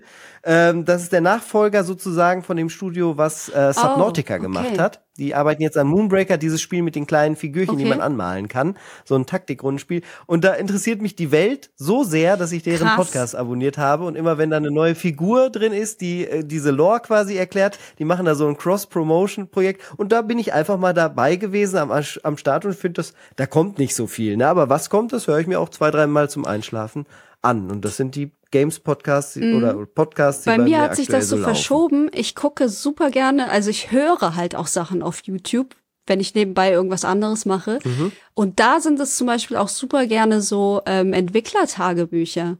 Sowas wie, wie Ja. äh, hier ähm, von Senua gibt es sowas, dann gibt es sowas, äh, glaube ich, auch von Alan Wake und solche. Also einfach so Einblicke, wie äh, entwerfen die die Welt, was haben die sich bei den Figuren gedacht, wie weit sind die und so. Äh, Finde ich super spannend, sowas. Also das kann man, ähm, ist halt kein Podcast, aber kann man auch auf YouTube finden und halt sich auch anhören, wenn man ähm, gerade Bock hat. Und ich habe auch eine Zeit lang ähm, den Minmax Podcast gehört. Das sind ja die Leute von ähm, Games Ah, ja. Inf Game Informer, die da raus äh, gegangen sind, um ihr eigenes Ding zu machen. Ben Hansen, Kyle Hilliard und so. Ähm, die sind auch ähm, sehr kompetent immer gewesen. Die mochte ich sehr, obwohl ich Games, Games Informer nicht so mag. Oder Game Informer? Game Informer heißen die, ne? Ja. Game Informer. Game Informer Game heißen Informer. die. Ähm, das ist ja eine riesen, das gehört ja, glaube ich, zu GameStop. Große Marke, Ähm, genau, ja. Und ist eigentlich auch ein Magazin, so wie die Edge zum Beispiel. Ähm, und Ach, die machen auch den All Things Nintendo Ja, genau. Podcast. Da höre ich manchmal genau, genau, das Ding gibt's da Ja, auch. ja, genau. Und ähm, wie gesagt, also die haben sich da von denen abgespalten vor pff, zwei, drei Jahren, glaube ich. Und machen seitdem bei Mhm. Minmax ihr, das ist ihr eigenes Portal, wo sie halt ganz viele Videos auch machen und so. Und da gibt's halt zum Beispiel auch Themenpodcasts. Also da treffen sich vier Leute, die spre- besprechen, ähm, wie sie ähm, God of War Ragnarok durchgespielt haben. Was sie besonders daran fanden, wo sie gerade sind und so weiter. War nichts Oh! Besonderes bei der Ragnarok. So, fertig, Podcast. Fertig, Podcast. Okay, ich glaube, wir haben einen Disput.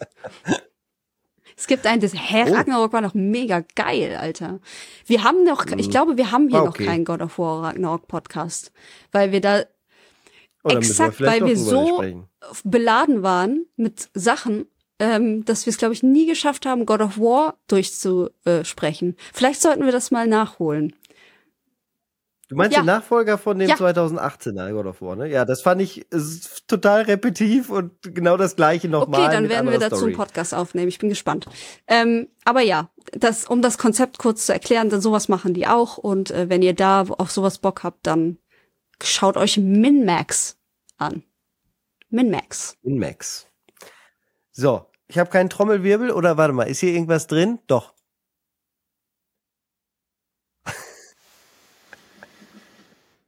Ich bin jetzt Fahrer in der Elektromobilität. ja, wir haben uns in der Familie ein Elektroauto Oh. gekauft. Und äh, jetzt denkt ihr euch natürlich nicht, also nicht gleich abschalten. Der Videospiel-Kontext kommt noch, kommt noch, Leute. Ich sag euch auch, was es für einer ist. Es ist Ein Honda E, okay. Es ist ein süßes, knuffiges japanisches Hi. Elektroauto. Sieht aus wie Hi. Straight Outta Tokyo. Anne, du kannst gerne mal kurz googeln, falls du nichts Ja, vor Augen bitte. hast, dann kannst du gleich mitreden. Das äh, wird dich, wird dich nämlich äh, angucken Ey, die, die News wäre jetzt, Richtig dass du es ähm, von außen gestaltet hast wie ein Pokémon oder so. Das fände ich richtig lustig. nicht ganz, aber ich sag dir gleich, ich hau gleich den, Oh den ja, hier, ich äh, sehe es. Kontext raus. Ja, okay. Ja, ich zeige mal direkt, wie es äh, hier bei YouTube kann man es sehen. Ich zeige mal kurz ein Foto. Ich beschreibe das aber auch für alle im Podcast. Da Oh, sieht man das wow. Cockpit. So sieht das Auto von Nice, innen ja. aus. So richtig loungige. Atmosphäre Ist das Holzvertäfelung? und äh, so mega Holz. geil. Ja, so eine Holzimitat. Holzimitat. Ähm, extrem wertig, ist kein Neuwagen, ist ein Gebrauchtwagen, sonst hätten wir uns den gar nicht leisten können, aber äh, darum geht's jetzt auch gar nicht, sondern der, das ist, Auto hat einen Schuko-Stecker, einen stinknormalen Schuko-Stecker, also Steckdose, wie wir sie hier kennen, und einen HDMI-Eingang. Und du kannst also jede Spielekonsole, jede, mitnehmen und einfach in den Schuko-Stecker stecken und HDMI da rein und dann zwischendurch auf dem mittleren der, äh, der Displays äh, ja, zocken. Oder halt auch nach rechts, das Display rechts geht auch. Und ähm, dann habe ich mir natürlich gedacht, da hat Gott doch tatsächlich die Fügung gebracht und mir ein Automobil zusammengebastelt. Hammer. Das ist krass gefloppt. Der Honda E ist ein Riesenflop, weil die Deutschen oder die Europäer generell natürlich ihre Ja. äh, Reichweiten-Anxiety haben. Und die denken ja, oh Gott, der fährt nicht so lang wie ein Verbrenner, Mhm. dann kaufe ich erst gar keinen. Und ähm, meine Familie und ich, wir sind so ein bisschen auf dem Minimalismus-Trip und haben das jetzt halt auch auf unseren, äh, auf unser Auto um, Übertragen. Ja, rüber ge, umgefasst und äh, sagen uns, ja, je weniger wir fahren, desto besser. Plus, am Ende ist nur eins relevant. Das will ich kurz mal als Message an alle da draußen, können wir uns auch gerne unter der Episode drüber unterhalten, fände ich ganz spannend. Als Message an alle da draußen. Wichtig ist nur, dass die Fahrt, die ihr mit dem Auto regelmäßig macht, dass ihr die schafft und zwar zweimal. Damit meine ich nicht hin und zurück, sondern zweimal hin und zurück. Okay. Und wenn das halt immer drin ist, dann reicht das locker aus, weil man lädt das Ding eh abends dann immer über Nacht auf und am nächsten Tag steht es bereit. Gut. Ist überhaupt kein Problem. Und die Ladestruktur, muss ich sagen, in Deutschland auch gar nicht mehr so sch schlecht, wie man das vielleicht denken würde. Also sehr viel besser als das Internet in Deutschland. Ah, das ist auch nicht schwer. Für Das ist wirklich nicht schwer. Das ist nicht schwer, das stimmt. Da habe ich die, äh, die Bar Ja. jetzt sehr, sehr low gesetzt. Aber ähm, ich bin sehr, sehr happy mit diesem Auto. Es macht extrem viel Spaß. Äh, leider gibt's das nicht in Forza Motorsport, der sonst hätte- würde ich damit auch rumdüsen. Es hat Heckantrieb, macht also echt äh, durchaus auch Laune, das, das Ding. Und eine Reichweite halt von 200 Kilometer. Und viele würden sagen, nee, Nee, mir ist es aber nicht genug. Und das kann ich auch verstehen. Das ist, glaub Ich mehr als genug. Ich fahre du einmal, ich fahr einmal im? Monat mindestens runter nach Köln und das sind 425 Kilometer und ich sehe es ich seh's nicht ein. Ich sehe es nicht ein. Das, dafür Ja, wäre das exakt. nicht das richtige Auto. Aber wir haben es halt als Auto zum Arbeitsplatz, der irgendwie 26 Kilometer weit weg ist. Und das ist dann halt gar kein Problem. Ja, man muss dazu sagen, es ist auch der Zweitwagen. Äh, wir haben auch einen Passat noch und der fährt natürlich 1000 Kilometer. Von daher, aber ich bin eingestiegen in die Ge- Geschichte. Ich finde es super spannend. Das ist fast fühlt sich an wie so ein Spiel an sich nochmal. Ich musste tausend Sachen durchforsten, habe habe da äh, alle Tests mir angesehen, habe die Puzzlestücke mir alle, we- we- weißt du, wie in so einem großen Krimi mit den roten Fäden alles verbunden Ein und am Auto. Ende kam Es halt ist raus. ein Auto. Nee, es ist schon gut. So ein Leidenschafts, es ist genau, es ist der Honda E. Und äh, das ist ein Leidenschaftskauf und das Ding ist höllisch gefloppt, wird schon nicht mehr hergestellt. Aber bei äh, Honda ist die Garantie eigentlich trotzdem ganz gut auf Jahre gesehen. Von daher bin ich gespannt, wie es weitergeht und äh, werde da jetzt immer die Switch-Spiele spielen, während Musst- ich vielleicht mal Du aufladen musst sollte. dann so Ep Episoden aus dem Honda. E aufnehmen. Ja, ja, irgendwie sowas. Vielleicht mache ich einen Blog draus. Oder ich könnte ja, du kannst auch einen, äh, einen PC mit reinnehmen. äh, Du kannst auch eine Mehrfachsteckdose daran machen. So viel Strom nimmt so ein Streaming-Setup auch nicht weg. Und könntest das, was du im Honda E spielst, Ich streamen, total- direkt ich aus dem Auto. lustig. Gibt wahrscheinlich sogar eine gute Akustik, Ja, weil du ja im ich Auto sitzt. total gut. Also schön, ich mag das. Ich mag auch Leute, die E-Autos haben, ganz ehrlich. Ich find's ähm, eine gute Sache, wenn man halt wirklich einen Plan hat, so wenn man so sagt, okay, wir fahren sowieso nie mehr als so und so viel Kilometer im Monat oder wir fahren nie lange Strecken oder sowas. Ich fahre sehr Mhm. gerne sehr viel, sehr weit und deswegen ist es für mich, glaube ich, noch nicht an der Zeit. Ähm, aber, und mein Vater sagt es gebetsmühlenartig, warte mal, bis Wasserstoff kommt. Die sollen mit Wasserstoff fahren. Dann Ja. Dann machen wir auch Vollkommen mit. So. valides und das, Argument. Ja, und das, ich finde, das Ja. ist tatsächlich auch ein sehr gutes Argument. So, wer sich jetzt noch nicht einklinken will, ähm, aus diversen Gründen, diese Batterien in den Autos sind Das soll auch, kein Aufruf sind auch- sein. ich Ich wollte weiß, es nur erzählen. Ich, ich weiß, ich finde so aber die. Batterien in den Autos sind auch hochgefährlich. Da gab es letztens erst einen Schiffunfall mit so E-Autos. Deswegen haben wir nur eine ganz kleine. Wir haben Es nur ist eine noch ganz nicht- kleine.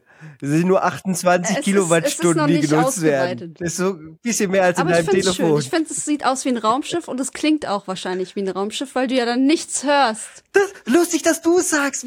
Also, wir sind nämlich, wir haben das, also meine Frau und ich, wir haben das gekauft. So, und dann ha- hatten wir es natürlich nicht direkt. Mhm. Das ist, das dauerte dann eine Weile. Dann sind wir durch einen, äh, haben wir einen Spaziergang gemacht, noch an einem schönen Abend, äh, sind wir durch eine Stadt gegangen. Und auf einmal hörte ich was, und es war ja natürlich leise, weil es war ein Elektroauto. Und ich habe das Elektroauto, was wir kaufen, am Sound Oh, erkannt. nö. Weil das wie so eine Galaxie klingt, ja. wenn das losfährt, so die ersten 30 Stundenkilometer. Und so, so wie das klingt halt auch kein anderes. Es gibt da einen Unterschied. Das ist ja so ein künstlicher Sound, der ausgegeben wird, der, weil der für Fußgänger gemacht werden muss. Und es war so lustig. Es gibt so verdammt wenige von diesen Honda in, in Europa. Ich glaube irgendwie 4300. Das ist fast Geil. ein Sammlerstück jetzt schon. Und, und eins davon war, während wir das gekauft hatten, ein Tag später, und ich habe es am Sound erkannt, noch bevor ich hingeguckt hatte. Das Sweet. war so lustig. Ich, also Freunde von mir haben halt auch ein E-Auto und ich bin da auch schon mit drin gesessen. Und es ist so geil, weil du hörst, du hörst die Kinder nichts drin. auch. Die Das Kinder ist, es ist mega wirklich toll, eine ja. sehr, sehr andere Atmosphäre als in einem Benziner oder so zu sitzen, weil du einfach, es ist fast stille, du hörst nur so ein kleines Summen quasi und es bewegt sich halt auch der, ähm, du hast auch viel, viel, viel besseren Antrieb, also du startest sofort los, wenn du losfährst quasi. Es ist ein ganz anderes Fahrgefühl, glaube ich, also zum Mitfahren auf jeden Fall. Ähm, und das finde ich eigentlich schon wieder geil. Also, wie gesagt, baut mir ein Ja. geiles Es ist Wasserstoffauto. super komfortabel. Man darf auch nicht vergessen, das hat halt jeden Schnickschnack. Ne? Wir haben da diese Sonderausstattung. Ich hätte mir das neu nie gekauft. Nicht nur nicht leisten können, sondern auch nie gekauft, weil es absolut irresponsible gewesen wäre. Das Ding hat neu 40.000 Euro gekostet. Hätte ich halt nie 40.000? bezahlt. Das ist ja richtig hart. Mein Ja. Mitsubishi hat 15.000 gekostet und das reicht, das ist schon Ja. viel Geld. also, Und mir ist halt auch durchaus bewusst, noch klüger wäre es gewesen, unseren bisherigen Zweitwagen halt einfach weiterzufahren, bis er auseinanderbricht. Das ist ein stinknormaler Seat 1.4, Mhm. gar kein Turbo drin. Äh, der hätte wahrscheinlich ewig gehalten, aber vielleicht finden wir ja jemand Glückliches, der den dann jetzt übernehmen will und dann Ja. äh, zu Grabe fährt. Von aber daher. schön, das ist doch mal eine schöne Geschichte Ja, von zu Hause. Ganz, ganz spannend. Und halt echt, echt so, äh, ich, ich überlege schon, welche Konsole permanent drin sein soll. Ob ich das NES Classic, das SNES Classic ja, so eine kleine so. Classic Knutschkugel. so eine, so eine Mini. Dafür bräuchte ich aber nicht den Schuko-Stecker und dann denke ich, dann Ja. ist das Verschwendung. Drei, hauen Dreifachstecker Und aber bei der rein, Switch Mann. ist so Los doof. geht's. Bei, ja, bei der Switch ist so doof, die braucht halt Ja. immer das Dock. Das nervt, Das nervt mich mich gerade so ein bisschen. äh, weil das Dock will Ja. ich nicht mitschleppen. Und ja, dann wird's, oder ein Mister, dass ich direkt den Mister mitnehme. Der braucht aber, glaube ich, auch, doch, der braucht eine Steckdose. Ja, vielleicht. Schreibt eure Vorschläge in die. Ja, schreibt mir doch mal rein, welche Konsole die beste ist, die ich immer dabei haben sollte für äh, etwaige Ladepausen, wenn ich mal 400 Kilometer wie die Anne fahren möchte und dann einmal aufladen muss für 30 Minuten. Ja. So, und jetzt laden wir Yes. unsere Akkus auch wieder auf. Ich habe schon gesagt, nächste Woche gibt's eine Episode, wahrscheinlich, gehe ich fest von aus, zu Forza Motorsport, die noch mehr ins Detail geht und wo ich mehr aus dem Multiplayer berichten möchte. Äh, wahrscheinlich mit Gast. Und ansonsten äh, gibt's eine Episode zu mir aus dem Honda E. Nein, Quatsch. Wir wissen mal noch nicht genau, was es sonst Also- noch als Episode gibt. Das werden wir dann entscheiden. Ich glaube es. Ja, Anne, ich glaube, wir haben hier Insight? richtig äh, viel Input gerade noch von Micha bekommen. Ich gucke gerade in unseren ähm, Ach, cool. Dings rein, Unsere aber ich glaube, das eventuell hängt das dann auch mit dem Podcast zusammen und ähm, es wird eine Folge Cocoon geben. Habe Wow. ich gerade vernommen. Ist das nicht dieser Actionfilm aus den 80ern? Ähm, ich glaub- Cocoon? Die meinen was anderes. Ja, ich, aber es interessiert mich jetzt, ob ich jetzt blöd bin. Nee, ist ein Science-Fiction-Drama des Ja. Regisseurs Ron Howard. Äh, da, ey, Cocoon. da horche ich direkt auf.